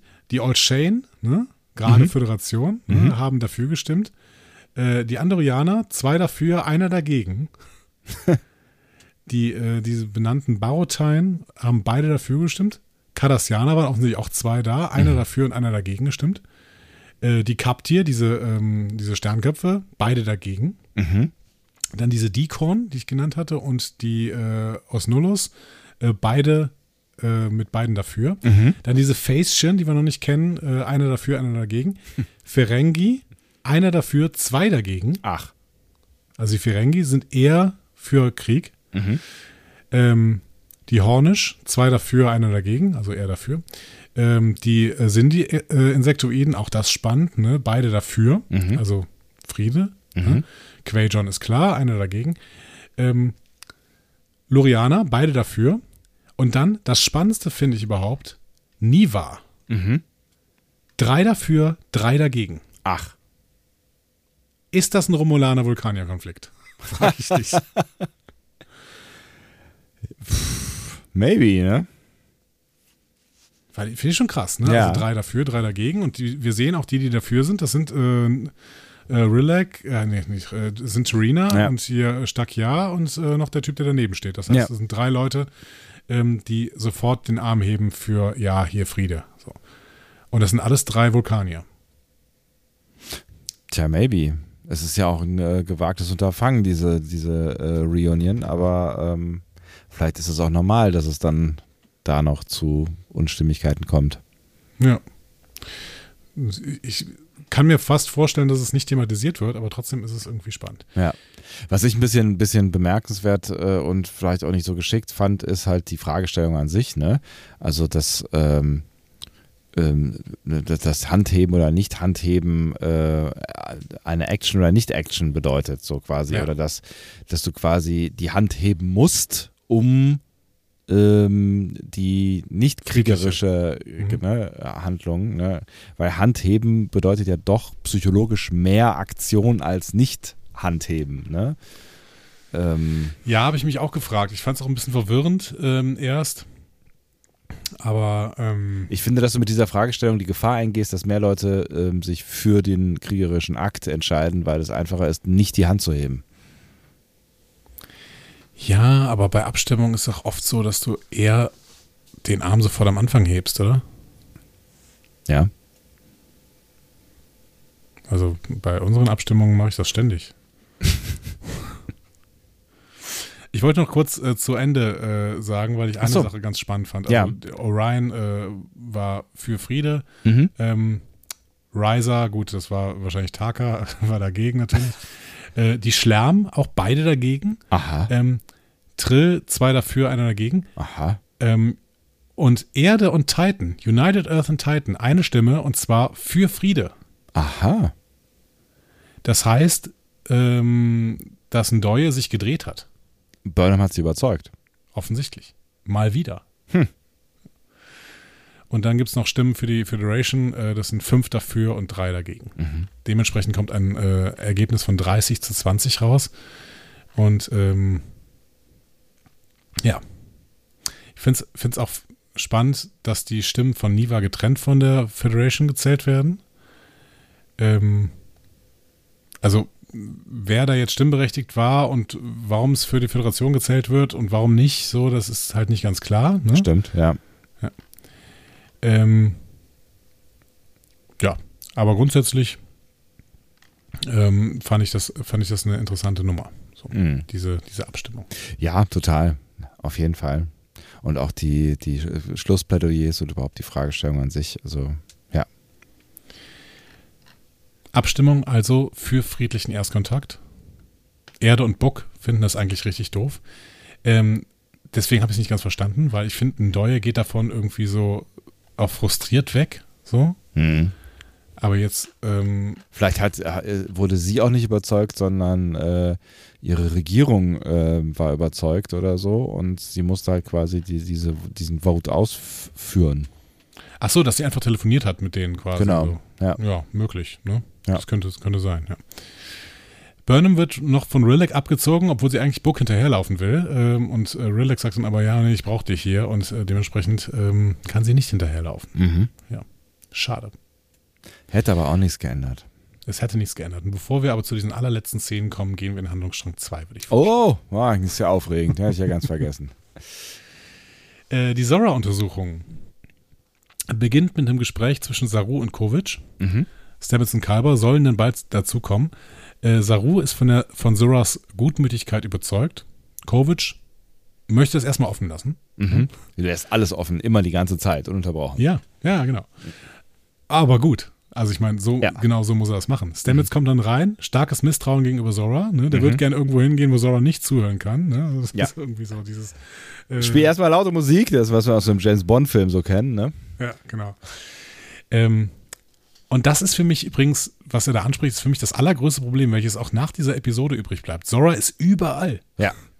Ja, ja, Als, wär, als, als wäre Alexa überall installiert und könnte eigenständig agieren. Ja, keine Privatsphäre für niemanden. Genau, Post-Privacy auf die Spitze getrieben. Das Absolut. muss noch irgendwann adressiert werden. Ich bin gespannt, wie sie es machen. Ähm, meine Theorie wäre ja, äh, Zora bekommt einen Körper. Ja, das wird ja, wird ja hier schon angedeutet, ne? Ja, also dass es zumindest möglich wäre. Ne? Ja. Kovic beginnt das Verfahren. Der wird eine Art Richter, halt wie in The Measure of a Man. Ja. Ne? Ähm, Stamets übernimmt die Anklage und fängt dann an zu argumentieren. Zora ist nicht nur voll empfindungsfähig, sie hat auch uneingeschränkten Zugriff auf alle Systeme der Discovery und verhindert das normale Funktionieren des Schiffs auf Basis ihrer Emotionen. Und das ist gruselig. Weil das ist wie Control und Control hat fast alles Leben zerstört. Und ich habe nur gedacht, danke, es ist so wichtig, dass diese Nummer hier mal thematisiert wird. Ihr seid in die Zukunft geflogen, weil ein empfindungsfähiges Wesen Zugriff auf alle Ja. Sphärendaten wollte und damit alles Leben zerstört hätte. So. Total wichtig, ne? Also so schön ich auch den Move am Anfang fand, äh, ne, dass, dass Kovic dann sagt, so, wir haben ja keine Geheimnisse, wir können alle miteinander reden und äh, Zora kann ruhig zuhören. Das, um, um, umso mehr äh, habe ich Stamets am Anfang auch gefühlt, ne? Und Ja. war es auch wichtig, dass äh, jemand dieses, dieses Misstrauen mal ausspricht, weil wir haben alle Staffel 3 gesehen. Äh, Mhm. zwei gesehen. Ja, ja, eben, genau. Ja. Ähm, ja, Kalber und Saru bringen sich schon mal in Stellung, um die Verteidigung zu übernehmen. Und Saru sagt dann, ja, keiner will ein zweites Control, ne? aber Control hat niemals Emotionen ausgedrückt. Mhm. Er ist Was ja ein denn? Punkt, über den wir auch schon gesprochen haben beim letzten Mal, ne? Ja, ist richtig, genau. Und Stamets sagt dann, ja, aber das macht doch nichts besser. Im Gegenteil, was macht Zora denn, wenn sie sauer ist oder Angst bekommt? Also, ne? Auch das kein schlechter Punkt, ja. Ja. So. Kovic erörtert weiterhin die Fakten. Und fragt dann auch Zora, ne? Zora, wann hast du eigentlich ein emotionales Bewusstsein bekommen? Und Zora so, naja, hm, also eigentlich seit die Discovery immer mehr mit den Sphärendaten verschmolzen ist äh, und durch die neue Technologie des 32. Jahrhunderts ging das alles dann wenig schneller. Mhm. Also doch eigentlich seit dem Crew-Dinner in Forget Me Not, oder? Maybe, ja, stimmt. Da hat Zora auch zum ersten Mal angefangen, wie Zora zu reden. Ja, und hat dann auch äh, quasi pro, pro äh, äh, Mannschaft äh, gehandelt. Genau, mit diesem Spieleabend oder Filmabend. Filmabend, ja. Ähm, Kovic konfrontiert, äh, konfrontiert Zora dann mit dem Verbot von integrierter, voll empfindungsfähiger KI. Und Zora sagt, ja, weiß ich, aber ich habe keine Ahnung, was das für mich bedeutet. Mhm. Und äh, Kovic sagt es ihr. Wenn ich das Gefühl habe, dass du gefährlich bist, dann darf ich dich entfernen und in eine andere Form bringen. Wahrscheinlich als tragbaren Computer M5, wie in Lower Decks, ne? Also, ja, genau. irgendwie so in irgendeine Kiste gesperrt wird. Mhm.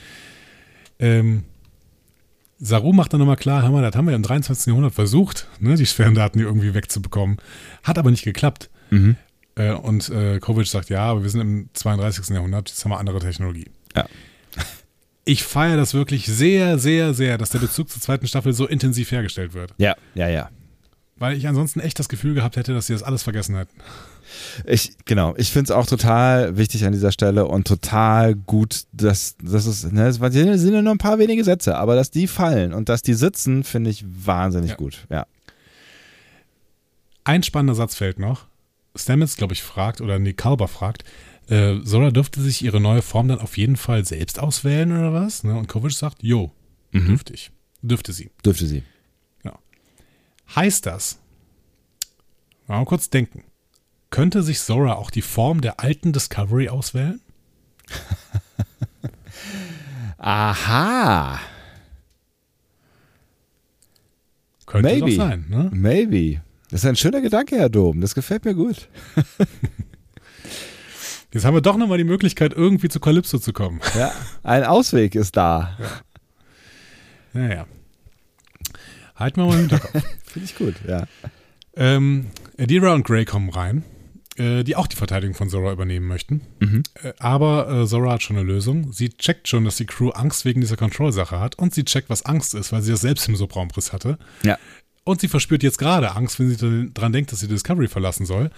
Ähm, deswegen Kompromiss. Sie erschafft einen Fail-Safe-Schalter. Wenn man den drückt, dann löscht der Zora. Okay, und ich hatte in dem Moment sofort viele Fragen. Erstens, wenn man grundsätzlich einen Argwohn gegenüber Zora hat, warum sollte man ihr dann vertrauen, dass der Fail-Safe-Schalter wirkt? Ja, weil Stamets das, äh, der guckt ja auch nachher noch in die Programmierung rein. Er kann das ja wahrscheinlich schon sehen, was das Ding macht, oder? Ja, sagt er, aber keine Ahnung. Also, ich, hab- ich glaube nicht, dass er das komplett durchblicken könnte. Zweitens, sobald sie Schaden zufügt, heißt das Tod, also ein direktes Todesurteil? Das kann auch nicht der Sinn der Sache sein, oder? Nee, finde ich auch. Ähm, ist auf jeden Fall eine schwierige Nummer. Ne? Ähm, ich war auch ganz froh, als dieses Thema wieder vom Tisch ist, weil Ja. wann, drü wann, wann drückst du dieses Ding? Das habe ich mich dann halt auch gefragt. Boah, ich also, habe kurz gedacht, als es dann später deaktiviert, dass es Äh, oh. leider. ja, Oh, sorry. Mist, nein. Sora? Das wäre bei The Orville so passiert, glaube ich. Ja, wahrscheinlich. Jemand ein Backup? Nein. Ähm, ja, Gray findet die Idee schrecklich, dass es so einen Exekutionsbutton gibt. Ähm, er betont auch, dass Adira und er selbst auch in neuen Gestalten sind. Ne? Ja. Adira betont, dass die Trill Day auch erstmal töten wollten Mhm. und es anschließend, anschließend äh, akzeptiert hätten, dass ein Mensch einen Trill-Symbionten trägt.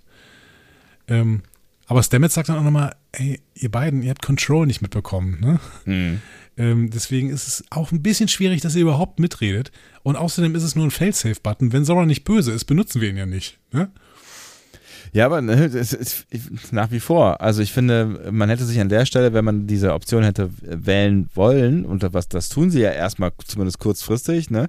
ähm, Sie lassen sich ja darauf ein, auf diesen Gedanken, hätte man eigentlich direkt in die Diskussion einsteigen müssen und das wäre so, so ein Saru-Thema eigentlich gewesen. Wann Mhm. denn dann? Also wann drücken Ja, wir ja. diesen Knopf so? Also, ja, ja, genau. ne, Es ist auch eine fürchterliche Idee von Pädagogik. Ne? Also ich meine, Ja. es, äh, es, wir können da ja Stimmitz deutlich kritisieren, weil er sich ja na, nachher auch in eine andere Richtung entwickelt nochmal. Aber das wäre ja auch so, als würde ich, keine Ahnung, meinen Unterricht, den mache ich ab jetzt auch immer mit, äh, mit einer Pistole in der Hand ne? und sagt dann, ja Leute, im Prinzip, ne, also wenn ihr nicht, wenn ihr nicht stört, dann wird ja auch nicht geschossen. ne? ja, Also aber ist, wenn, doch, ist, ist doch nur ein Failsafe. Ich würde ich, das würde ich für, für, für einen Vormittag würde ich es gerne mal sehen. Wahrscheinlich wäre es doch dein letzter Vormittag. Das wäre mein letzter Vormittag im Job, glaube ich. Ja, ja, genau. Ähm, ja, Kalber stellt sich dann auch deutlich gegen Stamets. Ne? Er sagt, ja, wir können nicht einfach das Leben eines Lebewesens in unseren Händen, Händen halten äh, und quasi erpressen. Und Saru betont, wir alle könnten auch eine Gefahr für den jeweils anderen sein. Und das ist, finde ich, ein super wichtiger Punkt, ja. Ja, genau. So, also wir können doch niemals komplette Gefahren aus, ähm, ausschalten. Wir müssen auch irgendwie darauf vertrauen, dass wir uns halt gegenseitig nicht umbringen. So. Und Stamets sagt, ja, aber wenn wir Mist bauen, dann gibt es Disziplinarmaßnahmen. Und Auch das ist ein wichtiger Nicht. Punkt, ja, Genau. genau. Also brauchen wir den Failsafe, äh, genau für diesen Punkt. Aber nochmal, das ist halt ein direktes Todesurteil. Es muss da irgendwas anderes geben. Keine Ahnung, eine Firewall oder sowas. Ja, also, ne, also ich meine, sie kommen ja dann zum richtigen Konklusion, ne? Also Genau. das, das, ist, ist, äh, der, der Gedanke ist ja kein falscher, den Stamets da formuliert, ne? Aber ja. Ähm, ja, genau, der Schluss ist halt der falsche. Kovic hat in dem Moment schon weitergedacht, während die da diskutieren, ne? Und äh, sagt dann so, warum räumt Zora denn überhaupt den Failsafe ein? Das läuft doch gegen ihre Programmierung. Und Zora so, nö, meine primäre Funktion ist das Beschützen der Crew. Und Stamets so, äh? Nein? Ein Schiffscomputer funktioniert so nicht. Ja. Wer hat dir denn diese primäre Funktion gegeben? Und Zora, ja, ich mir selbst. Und alle gucken so, äh, was? Okay. was? So. Ja, dann gucken sie sich nochmal die Systeme von Zora an. Eigentlich alles gleich geblieben, wobei Dira äh, findet so einen winzigen Bereich im optischen Übersetzungscluster. Syntax unbekannt. Dira dachte, das wäre 930 Jahre alte Technologie. Und Zora sagt, hm, das ist ein Teil von mir, aber ich habe das nicht absichtlich gemacht. ihr könnt aber, wenn ihr wollt, vollen Zugriff haben. Hier, kein Ding. So, ne? Und äh, Dira macht den Bereich dann auch auf einem Holopad sichtbar. Mhm. Und wir sehen eine Clipshow aus der zweiten und dritten Staffel. ja. So. Karl hat eine Theorie dazu. Das ist Zoras Unterbewusstsein, ihre Träume. Mhm. Und damit Zoras Fenster zur Welt, eingefärbt durch starke Verbindungen zur Crew der Discovery. Punkt, Punkt, Punkt, but to connect. Mhm. Ähm, Stamets stellt die Frage, auch eine wichtige Frage, kann Zora das nicht hier einfach erschaffen, weil sie weiß, dass wir das sehen wollen? Ne? Ja. Und Kovic sagt, nee, das spricht schon irgendwie für unterbewusste Handlungen, ähm, weil sonst hätte Zora sich andere Faktoren gegeben, nach denen sie handelt. Habe ich nicht ganz verstanden, das Argument? Mhm. Ja, weiß ich auch nicht genau, was das soll, ja. Also wie, wie man das Argument entkräftigen kann, dass Zora das alles denen quasi vorspielt, weiß ich mhm. nicht. Aber Kalbers Fazit, Liebe ist Zoras Maxime. Und jetzt komme ich natürlich wieder als philosophisch ausgebildeter Mensch. mhm. Liebe als Maxime klingt ja erstmal toll, ne? Als Liebe als Handlungsgrundsatz, ne? Schön. So. Ähm, Kant würde aber sagen, Liebe als Handlungsgrundsatz ist halt erstmal nicht so gut, weil wir brauchen als Handlungsgrundsatz brauchen wir eigentlich einen guten Willen, weil das ist das Einzige, was unter allen Umständen gut ist, ein guter Wille. Ne? Mhm. Ähm, Liebe ist nicht unter allen Umständen gut. Ne, denkt an euren letzten Liebeskummer, denkt an Hass, der aus Liebe kommt, denkt an Eifersucht und sowas. Ne? Also Liebe ja. ist nicht unter, äh, unter allen Umständen gut. Und Liebe als Maxime, als Handlungsgrundsatz heißt nicht, dass eine, ein Wesen moralisch handelt. Ja. Und ich bin mir nicht sicher, ob wir das nicht noch im Hintergrund haben sollten. Weil was ist denn, wenn Zora äh, eifersüchtig wird? Hm. Ja, und ne, also auch ihren Entwicklungsstatus, ne? Also ich finde, das ist halt, also ihren emotionalen Entwicklungsstand, wie auch immer man das ja. bezeichnen soll, ne? Und der, das scheint mir, das scheint mir auch auf jeden Fall noch eine wackelige Komponente zu sein, wenn es um eine so große Emotion wie Liebe geht. Ja, voll. Schwierige, ganz schwierige Kiste. Ja. Stamets hat eine andere Frage und fragt äh, so, ähm, kann denn jede künstliche Intelligenz eigentlich träumen? Und Kovic sagt, äh, nein, keine kann ja. träumen, wenn man das ihr nicht einprogrammiert. Habe ich kurz überlegt, ob Star Trek uns das nicht anders erzählt hat. Also Data konnte träumen, aber das hatte Sung einprogrammiert. Birthright Part 1. Ja. Ähm, aber Soji konnte träumen. War das denn einprogrammiert? Wahrscheinlich, ne? Wenn Sung das einmal konnte, konnte er es auch zweimal. Ja, aber es war ja ein anderer Sung. Ja, Sung ist Sung. Und es war doch äh, nicht nur Sung, sondern auch hier. Ja, Mr. Bart. Measure, Measure of a Man-Typ. Ja. Da schließt sich der Kreis. Decker, nee. Nee. Wie hieß er denn? Ähm, Egal. Ja, ihr wisst es alle. Ähm, Frage ist, ob Kovic einfach nichts von den neuen Sung-Androiden weiß dass die irgendwie dann geheim gehalten worden sind. Gut, das werden wir erfahren in, äh, obwohl die können nicht geheim gehalten werden, ne? Das ist, glaube ich, schon gegessen in Picard Staffel 1. Ne? Ich glaube auch, dass das gegessen ist, ja. Aber die, die, was spricht dagegen, dass, dass die auch programmiert worden sind zu träumen? Ich überlege, es wird kurz thematisiert und ich weiß nicht mehr, was das, was das Fazit ist. Ich weiß, dass Sochi träumen kann. Mhm. Ich weiß aber auch nicht mehr, ob die sagen, ja, das ist programmiert. Das weiß ich auch nicht mehr. Wisst ihr das noch? Dann Stimmt. schreibt's in die Kommentare. Oder das Ganze war nur eine Philip K. Dick-Anspielung. Ne? Also Do Androids Dream of Electric Sheep. Das ist die äh, Vorlage von Blade Runner, das Buch. Echt? Philip K. Dick. Ah, okay. Ähm.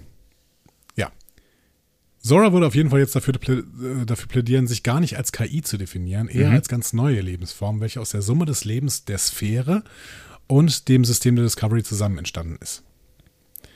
Und als neue Lebensform keine KI. Wir wissen, was das bedeutet. Ne? Schwierig, dann wird's schwierig, ja. Dann kann, kann man es nicht auseinandernehmen oder löschen oder Genau. verändern und so. Oder wie Picard es ausdrücken würde, direktes Zitat, wir sind als Sternenflotte rausgegangen, um neues Leben zu suchen. Und da sitzt es. Ja, nur dass Zora nicht saß oder sitzt. Nee, aber es ist hier so sehr Measure of a Man. Ja, So, ist ne? es, ja.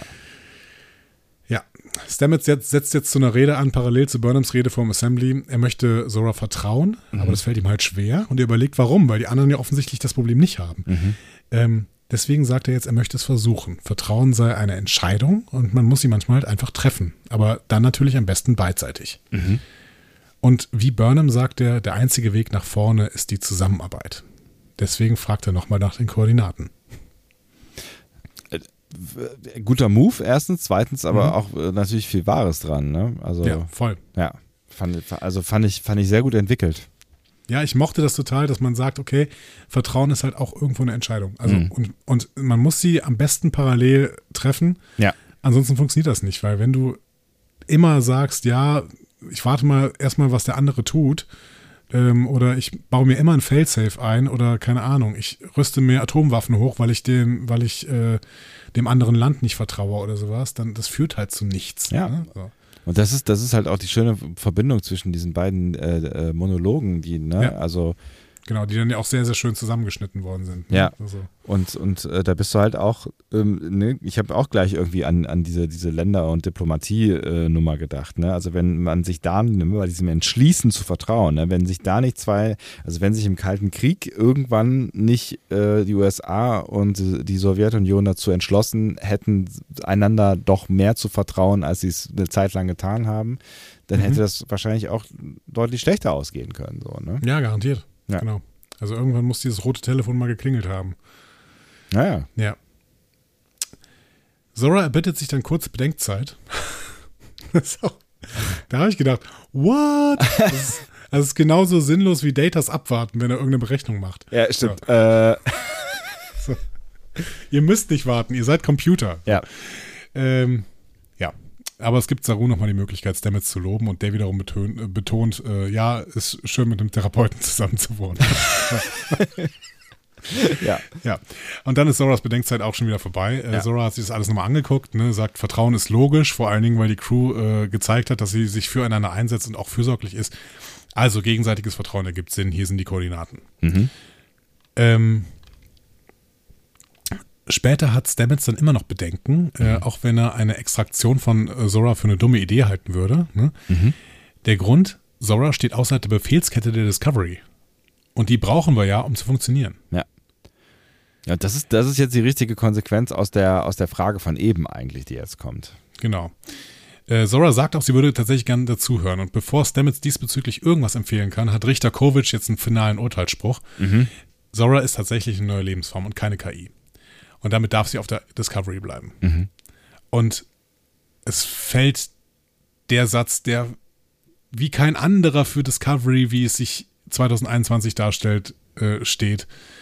Ähm, IDIC, ne? Ja. Ähm, Zora sagt, it feels marvelous being seen. oh, und ich denke so, wow, Ja. yes. Und damit ja auch äh, äh, quasi zu- 2022, ne? Um es Äh, genau. mit reinzuholen hier. Genau, 2021, 2022, Ja. auch 2020, im Prinzip seit, äh, seit Michelle Paradise Discovery übernommen hat, ähm, Ja. ist Discovery auch an dieser Stelle ein Stück weit eine, Ein Leuchtturm. ja, ein Leuchtturm. Ich wollte gerade aktivistische Serie sagen, ist aber Quatsch, ne? Es Ja. ist ein Leuchtturm. Es ist ein Leuchtturm äh, der Diversity. Der Ja. Darstellung von Diversity. It feels marvelous being seen. Ja. Guter Satz. Ja, auf jeden Ja. Fall. Zora ist happy. Und Stamets betont, ja gut, äh, dann wäre da noch eine Aufnahme in die Sternflotte ganz toll, oder? Alle einverstanden, äh, Zora wird Specialist, äh, zumindest wird das die Empfehlung aller für Vance und Burnham sein. Frage, Mhm. kluger, äh, nicht kluger, sondern äh, ich habe einen interessanten Gedanken gehabt. Ich, ich hatte einen klugen Gedanken, Freunde. Hört, Muss- hört mir zu. Ich hatte einen klugen Gedanken. Muss Zora jetzt Kobayashi Maru machen? Ja, sie ist ja keine Kadettin, oder? Als Specialist hast du, äh, bist du doch irgendwie fremd ausgebildet und machst irgendwie mit, oder? Also Aber das wäre doch trotzdem ziemlich gut für sie eigentlich, wenn sie Kobayashi Maru machen müsste, weil Ja, sie dann lernen muss, dass man auch ähm, im Zweifel, dass es äh, unlösbare Szenarien gibt. Ja, auf jeden Fall würde es ihr nicht, äh, würde es ihr gut tun, äh, mal eine Sternflottenakademie zu äh, besuchen. Aber kann sie nicht auch einfach irgendwie äh, mal sich eine halbe Stunde zurücklehnen und äh, kurz den Stoff durchgehen, der da, äh, der da gelehrt wird und dann, also ich könnte mir halt auch vorstellen, also so emotional äh, begrenzt sie vielleicht am Anfang jetzt noch ist, dass, dass, sie, dass sie da wahrscheinlich auch eigentlich relativ schnell äh, wachsen kann. Sie muss die Emo- Emotionen halt durchleben. Ne? Also auch die Emotionen, wie es ist, in so einem äh, unlösbaren Szenario drin zu sein. Aber kann sie das nicht mal eben kurz in Highspeed? So wie Data Bücher liest? Weiß ich nicht. Also sie kann sicherlich die Informationen so schnell wie Data aufnehmen, das ist überhaupt kein Problem. Aber ob sie das, äh, die Emotionen durchleben, ob sie das auch in Highspeed könnte, hm, weiß ich nicht. Weiß ich auch nicht. Ja, Stamets deaktiviert dann noch den Failsafe, vertrauen gegenseitig und so, ne? Mhm. Und äh, fragt Kovic, was er gemacht hätte, wenn Stamets seine Meinung nicht geändert hätte. und Kovic sagt, ja, hättest du auf ein anderes Schiff gehen müssen. Großartiger Moment, Ja. großartiges. Also, aber ja, es, es ist ja eine logische Konsequenz so. Ne? Ja. Genau. Genau. Ähm, und Stamets reagiert dann auch so, ne? So, hm, hm, ja. Also ich Ja. glaube, er sagt nicht fair enough, aber er hätte auch fair enough zu sagen können. Auf jeden Fall. Ah, diese Kovic-Figur. ja, das ist echt super. Also Ja. bitte, Cronenberg, bleib dabei. Ähm, gut, er wohnt, glaube ich, neben dem Studio in, in äh, Kanada, also es scheint kein Problem zu sein. Aber ich dachte, Ähm. er wäre nur in drei Folgen dabei oder sowas. Ja, hatte ich gelesen, aber gut, vielleicht war es auch Quatsch. Vielleicht war Tick Notaro nur in zwei Folgen dabei oder so. Ähm, auch schade, aber Ja. Kovic ist auch toll. Ja. Ähm, wir haben noch ein bisschen Appendix. Ne? Mhm. Adira sitzt in der Lounge, spielt Schach. Äh, der ist aufgefallen, dass Gray sehr wehmütig war, als Zora Bilder von Trill gezeigt hat. Mhm. Also empfiehlt Adira Gray jetzt, du solltest nach Trill gehen. Mhm. Und Gray ist überrascht, weil er äh, nicht dachte, dass Adira das gemerkt hätte. ähm, ja, Adira betont, dass Discovery jetzt deren Zuhause ist, äh, aber Day kommt für eine Woche mit, damit Gray sich auf Trill einleben kann. Ja, schon alles organisiert quasi, ne? Genau. Ja. Ähm, was halten wir davon? Hätte ich nicht gedacht. Also gerade ist irgendwie hier der, der große, große ähm, Mannschaftswechsel auf der Discovery offensichtlich Mhm. angesagt. Ne? Ähm, alles Ja. wird mal neu gemischt. Ähm, hätte ich nicht gedacht, ähm, weil ähm, ich das Gefühl hatte, dass Gray so ein bisschen auch durch die, das Mentoring von Zora äh, sich vielleicht da gerade auch selber eine neue Funktion schafft. Also ich hätte jetzt eher gedacht, äh, dass es so in die Richtung geht, wenn ähm, äh, Gray halt so ein, so ein äh, äh, na, wie heißen die, die Jungs da mit den äh, Guardian? Ro- Guardian, wenn, so, wenn die jetzt so ein Guardian, wenn der jetzt so ein Guardian wird, ähm, dass er vielleicht äh, dann der Guardian für Zora wird. Das hätte ich, äh, hätte ich irgendwie auch einen ganz netten Move gefunden. Aber offensichtlich wird das ja nichts. Wobei er das ja sogar schon gemacht hat. Ja, ja, eben. Damit, damit, ja, aber das hätte jetzt in zwei Richtungen folgen können. ne? Er hätte jetzt weiterhin Dauer-Guardian für Zora werden können. Ja. Oder, das war die Richtung, er ist halt, wird halt auf jeden Fall Guardian. Und deswegen muss er nach Trill. Ja. Vielleicht wird am Ende aus beidem ein Schuh, ne? Also vielleicht lässt er sich jetzt zum Guardian ausbilden und wird danach Guardian für Zora. Ja, wenn es das, äh, dann, dann nicht schon zu spät ist. Bis dahin ist äh, Zora wahrscheinlich äh, Pro. Emotion Pro. Ja, oder ähm, schwebt irgendwo im All und tri trifft auf Kraft. ähm, ich finde es auch schade, aber ich finde es irgendwie konsequent aus den äh, letzten Folgen heraus, weil Gray da immer in dieser Lounge saß und irgendwann ja auch mal gesagt hat, kann ja nicht sein, dass ich die ganze Zeit in dieser Lounge rumsitze und nichts zu tun habe. Ja. So. Ja, ja, genau. Und äh, ne, also wir haben ja auch gelernt, dass er kein Problem mehr damit hat, ähm, irgendwie Kontakte zu knüpfen und dass das offensichtlich ja auch äh, ihm, ihm Freude macht, so, aber Genau, sagt Adira ja auch, du wirst tausend Freunde haben. ja. aber in dem Moment, wo halt irgendwie roter Alarm ist, sitzt er halt da alleine mit seinem Cocktail, ne? Genau. Und mit Zora.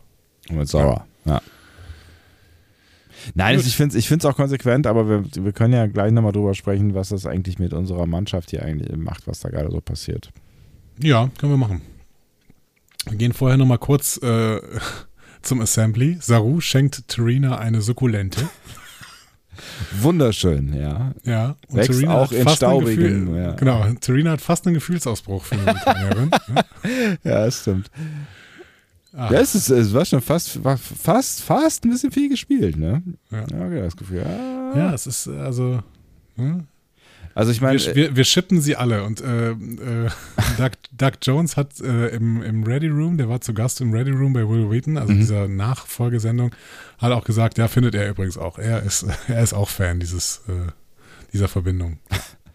Die Verbindung ist witzig, auf jeden Fall. Wobei man sagen muss, dass, äh, also bisher, wenn es um vulkanische Beziehungen gang, gegangen ist, das alles doch sehr, sehr pragmatisch wirkte, ne?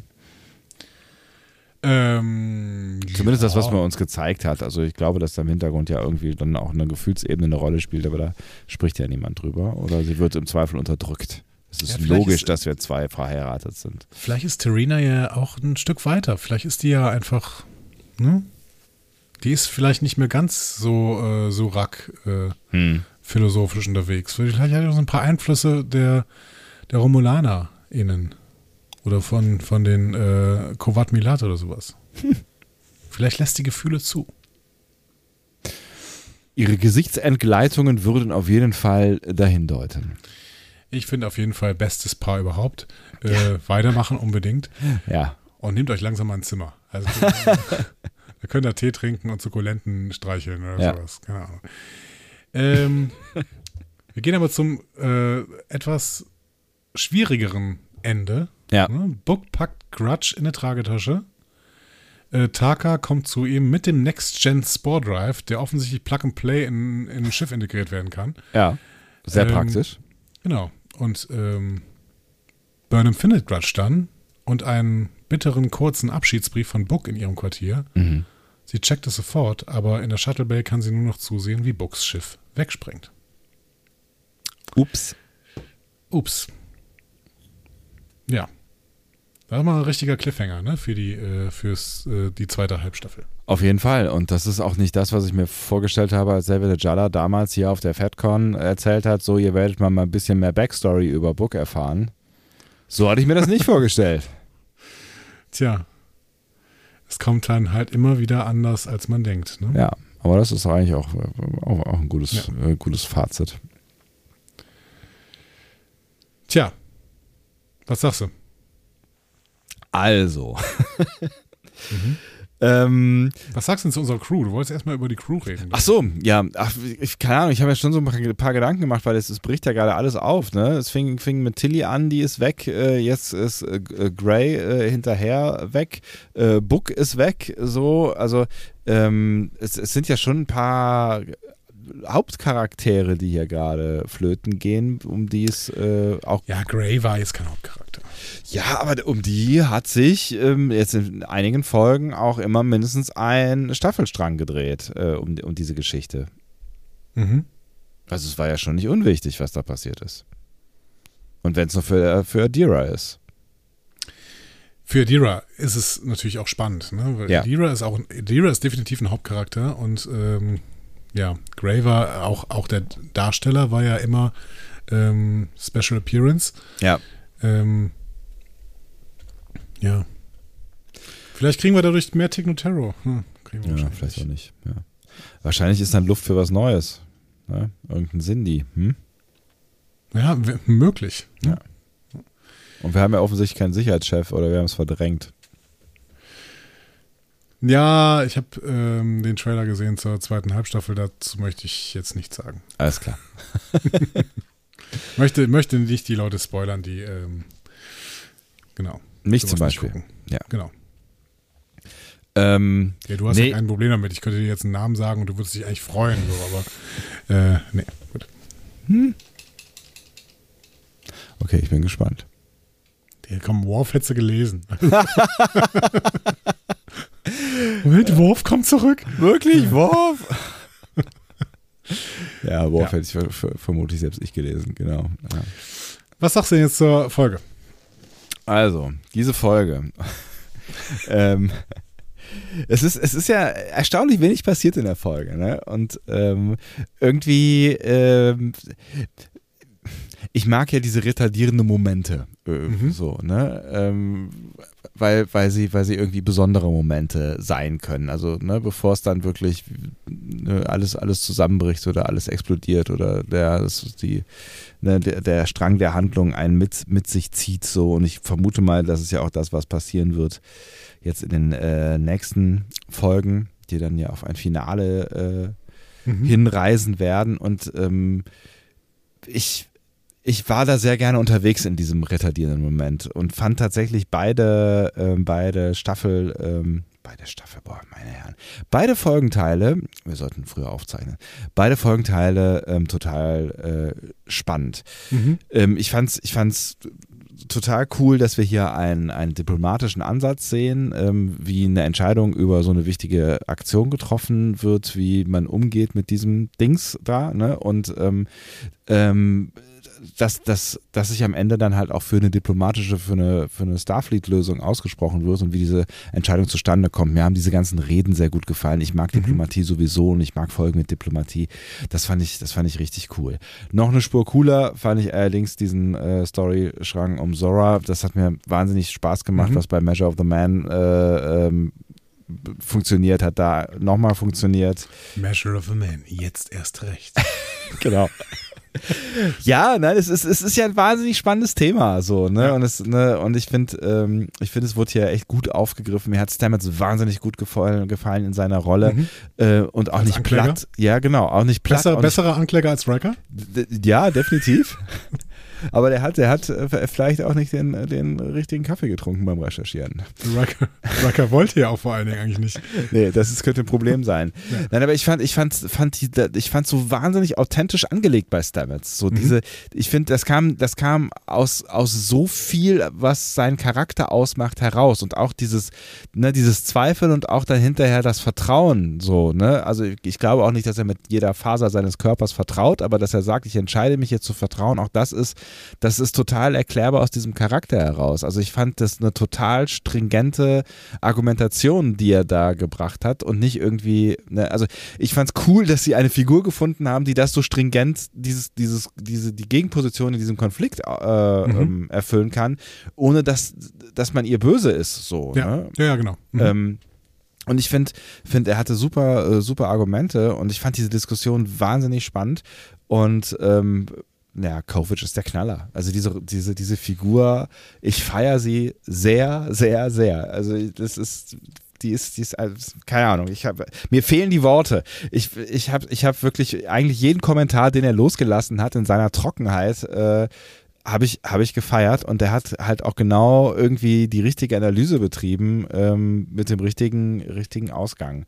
Also ja. diesen Storystrang habe ich wirklich sehr, sehr gefeiert. Das fand ich sehr großartig. Also ich habe eine wirklich äh, für, für mich ähm, sehr gute Folge gesehen, die, die mir in beiden Storysträngen sehr viel Spaß gemacht hat, obwohl nichts passiert ist. Also jetzt actionmäßig, ne? Ja, ja, ja. Ja. ähm, ich stimme dir bei sehr, sehr viel zu. Ich finde das, äh, ich finde aber, ja, nee, ich stimme dir bei dem letzten Satz eigentlich nicht so zu. Ich finde, dass sehr, sehr viel passiert. Das ist halt keine Action passiert. Ne? Ja, ja, genau. Es ist halt aber halt keine, sie haben sich nicht vom Fleck bewegt im Prinzip. Im Endeffekt haben sie es halt, äh, wie es im in unserer Zeit im Jahr 2022 oder 2021 halt äh, so ist, haben sie zwei Folgen von alten Serien in eine Folge gepackt, weil sie einfach ein bisschen schneller erzählen und schneller, schneller reden und ja. sowas. Ne? Ja. So ist das halt so machen die das halt irgendwie in, mhm. in diesen Zeiten. Und ich habe mir zwischenzeitlich gedacht, ach, du hättest doch jetzt diese ganze, gesamte Zora äh, Measure of a Man 2 Nummer, hättest tatsächlich, das hätte auch eine Folge getragen. Ja, hätte es, aber vielleicht nicht mehr in diesem Jahr. So, ne? Ich, ich, fand, ich fand auch gerade die Geschwindigkeit irgendwie ganz nice. Also dieses, ja. ne, also mir hat auch gar nichts, eigentlich gar nichts gefehlt. So, ich finde, ich finde in der Geschwindigkeit, wie sie es ausdiskutiert haben, ähm, genauso wie in der anderen, in einem anderen Handlungsstrang. Ne? Da sind ja auch mhm. die Argumente um die Ohren geflogen und ich finde, ich finde, die, die haben, die haben gesessen und nebenher hat man auch eben kurz die Beziehung zwischen, zwischen Michael äh, und Book abgehandelt und alles finde ich ziemlich nachvollziehbar und authentisch. Und das musst du erstmal schaffen in dieser, in dieser Kürze der Zeit. So, ne? Du kannst die Nummer halt irgendwie nicht nebenher gucken. Also ich meine, das ist Ja. jetzt wirklich, du brauchst da volle Aufmerksamkeit, um da irgendwie dabei zu bleiben. Absolut. Um das, um das komplett zu checken. Vor allen Dingen, wenn die dann noch anfangen, in Fachworten zu reden. Ja, ja, klar. Genau. Ähm, und spannend war natürlich in dieser Verhandlung äh, in, äh, bei dem Assembly, äh, gab es dann quasi einen Bösewicht, ne? Äh, wobei aber auch, dass die Handlung da motiviert war und schon irgendwie verständlich war. Da, ich fand es total toll, dass du in Measure of Man 2 auf der anderen Seite, ne, in der Zora-Nummer, dass du gar keinen Bösewicht hast. Und das Ja. hast du eben so schön beschrieben. Ne? Ja. Stamets spielt halt die Rolle des Anklägers aus einem guten Grund heraus. Er gibt sehr, sehr gute Argumente. Ähm, aber überhaupt nicht, weil er jetzt die Rolle irgendwie zugewiesen bekommen hat, wie Riker damals, Ja. ne, sondern weil, weil er das halt gerade fühlt und weil er das auch gar nicht fühlen möchte. Er sagt ja auch die ganze Zeit immer, ich würde dir gern vertrauen, aber ich weiß nicht, warum die anderen das so gut schaffen. Ich schaffe das nicht. Und äh, da, da habe ich Gründe für. Zum Beispiel, dass wir wegen Control 930 Jahre in die Zukunft gereist sind. Ja. So, ne? Und auch das ist halt ein total gut verankerter, nachvollziehbarer Grund. Und damit haben sie halt auch das nochmal, das hast du ja eben schon gesagt, das nochmal einfach sehr gut und ne, ziemlich wichtig verankert, so, ne? Ja. Und wir, wir brauchen hier nicht, ähm, wie in den Gerichtsverhandlungen bei TNG, irgendwie jemanden, der uns den totalen Bösewicht spielt, so wie, wie äh, keine Ahnung, diese, äh, diese komische äh, Admiralin oder Captain oder was auch immer bei, bei The Drumhead oder auch Bruce Maddox heißt er übrigens. ne? Ja, ja, Äh, Maddox. Bruce, Bruce Maddox, der auch wirklich eine Art Bösewicht schon bei The Measure of Man war. Da hat sich, Ja, hat ja, sich ja. dann nachher so ein bisschen ergeben, auch weil der auch ganz gut motiviert war irgendwie. Aber trotzdem war der halt ein ganz klarer Antagonist. Und das äh, brauchen wir hier nicht, weil es einfach gut entwickelt worden ist. Ich, ich feiere gerade diesen Zora-Handlungsstrang sehr, aber fand auch den Verhandlungs, äh, Handlungsstrang äh, großartig. Mhm. Ich glaube fast, ja, man hätte das so ein bisschen pointierter und ein bisschen äh, klar strukturierter machen können. Aber ehrlich gesagt, glaube ich fast, man hätte diese Episode fast nicht besser machen können. Das Ja. heißt, ich bin wirklich, wirklich großer Fan dieser Episode. Ja, ich, also da muss man halt auch einmal, also gerade weil, ne, du hast recht, es passiert, passiert natürlich eine ganze Menge, aber weil halt an- in, in der Handlung, ne, du hast ja auch nur zwei Handlungsorte am Ende, so, ne, nicht, nicht viel passiert, ist, das ist ja das, was in dieser Episode passiert, ähm, äh, Dialog. Und da muss man halt auch mal sagen, ähm, das haben die wirklich gut auf die Bahn bekommen. Also die Geschichte und die Dialoge so authentisch zu entwickeln, ähm, das, das, das hat nicht immer geklappt. Ja, und am liebsten, ich habe gerade so einen kleinen Callback zu Discovery Panel im Jahr 2018. Ich, am liebsten würde ich jetzt nochmal gerne mit, mit Nele Polacek darüber reden, die damals, die damals gesagt hatte, Ja. ähm, was ich mir für Discovery wünsche, ist, streich denen alles, alle Kohle der Welt und sag denen, die müssen Kammerspiele machen. Äh, weil dann ist es wieder gut. Dann ist es wieder das Star Trek. Star Trek ist dann gut, wenn sie nicht viel Kohle haben. So. Ja. Diese Serie hat jetzt weiterhin sehr viel Kohle und ist weiterhin unglaublich groß pro produziert und wir haben noch ein paar Special Effects und wir haben ein, äh, ein riesiges, äh, ehrlicherweise nicht, also ein bisschen Copy and Paste war schon dabei, aber bei diesem, ähm, dieses, dieses äh, Federation Headquarter Ja. sah dann trotzdem ziemlich gut aus und Ja. dann die ganzen Kostüme und sowas und äh, alles andere hat dann trotzdem irgendwie in zwei, äh, zwei Räumen gespielt. Ähm, also hohes Produktionsbudget, Mhm. aber es wird gar nicht so genutzt an dieser Stelle, Ja, ja, genau. weil wir, weil wir hier eine, eine total dialogbasierte Folge haben. Also so wie Star Trek früher wirklich am besten war. Ja. Ne? Ohne, ohne große Action, einfach nur große ethische und politische Probleme diskutiert. Also absolut überragend und äh, damit können wir dieses, er, diese erste Halbstaffel ähm, der vierten Staffel zumachen und sagen, das ist ja wohl spielend. spielend die beste Halbstaffel, die wir bei Discovery gesehen haben. Aber wirklich, ja. Und äh, wer hätte das gedacht? Am Anfang äh, ne, hat's, ha- da sind wir ja noch ein bisschen gestrauchelt und jetzt, ne, also auch äh, bei der letzten Folge war jetzt nicht alles Go- Gold, was geglänzt hat. Nein, aber zwischendurch immer mal Äh? nicht, aber, aber, aber trotzdem, die ziehen hier voll diesen Plan durch, den sie da machen wollen. absolut, ja. So, Und- sie und das uns Einzelepisoden mit ein, in einem großen Handlungsstrang und zwar vor einer großen Bedrohung, die sie dann dafür nutzen, um daraus irgendwelche ethischen und politischen Probleme zu formulieren. Und natürlich ist da nicht, ist da nicht alles schlau irgendwie immer, aber Star Trek war nie alles schlau, ehrlich Nee. gesagt, Leute. Nee. Und in keiner Serie ist immer alles schlau. Also, Und ich liebe es trotzdem, alles. Ja, ich bin, ich bin auch, ähm, ich bin auch echt begeistert und hätte das ehrlich gesagt vor ein paar Folgen noch nicht gedacht, dass wir an diesem Punkt hier mal stehen werden.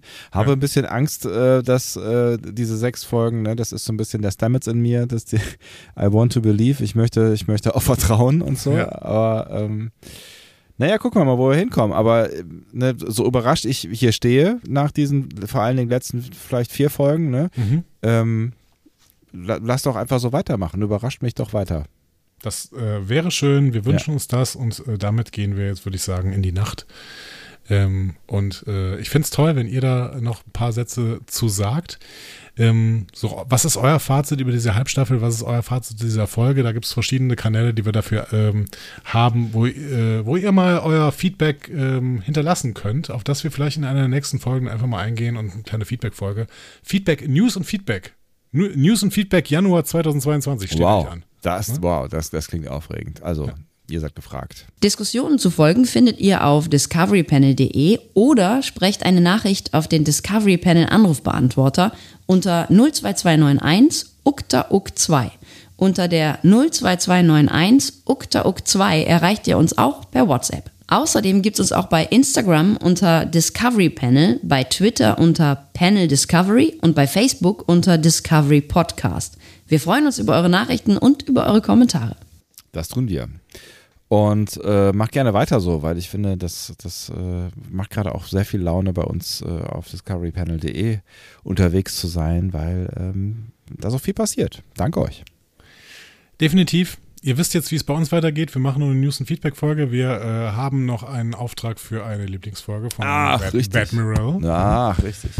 Äh, das wird dann tendenziell wahrscheinlich so in zwei Wochen irgendwann der Fall sein. Würde ich mal tippen, ungefähr. Müssen wir mal gucken. Und wir gucken mal, wie wir weitermachen. Vielleicht fliegen wir ja auch eine Woche nach äh, Riser und machen mal Cocktails und legen die Beine hoch oder so. Cocktails, Riser. Mm. Wir werden sehen. Macht's gut. Bis dann.